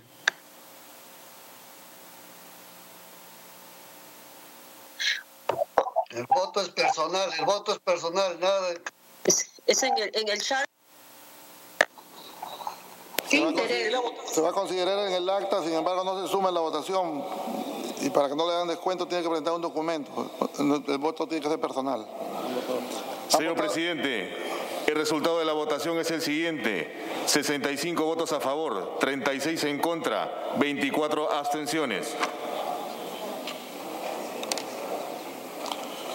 Han votado a favor 65 congresistas, en contra 36, abstenciones 24. En consecuencia, ha sido omitida la moción de orden del día del pedido de vacancia del presidente de la República. Pedimos a, a portavoces para ver la fecha. Señores congresistas, se suspende la sesión por 20 minutos y se convoca a Junta de Portavoces con el objeto de fijar el día y hora de la sesión en la que se va a debatir y votará el pedido de vacancia en el cual se invitará al señor presidente de la República para ejercer su derecho de defensa, conforme al inciso C del artículo 89 del reglamento del Congreso. Se suspende la sesión y se convoca a Junta de Portavoces.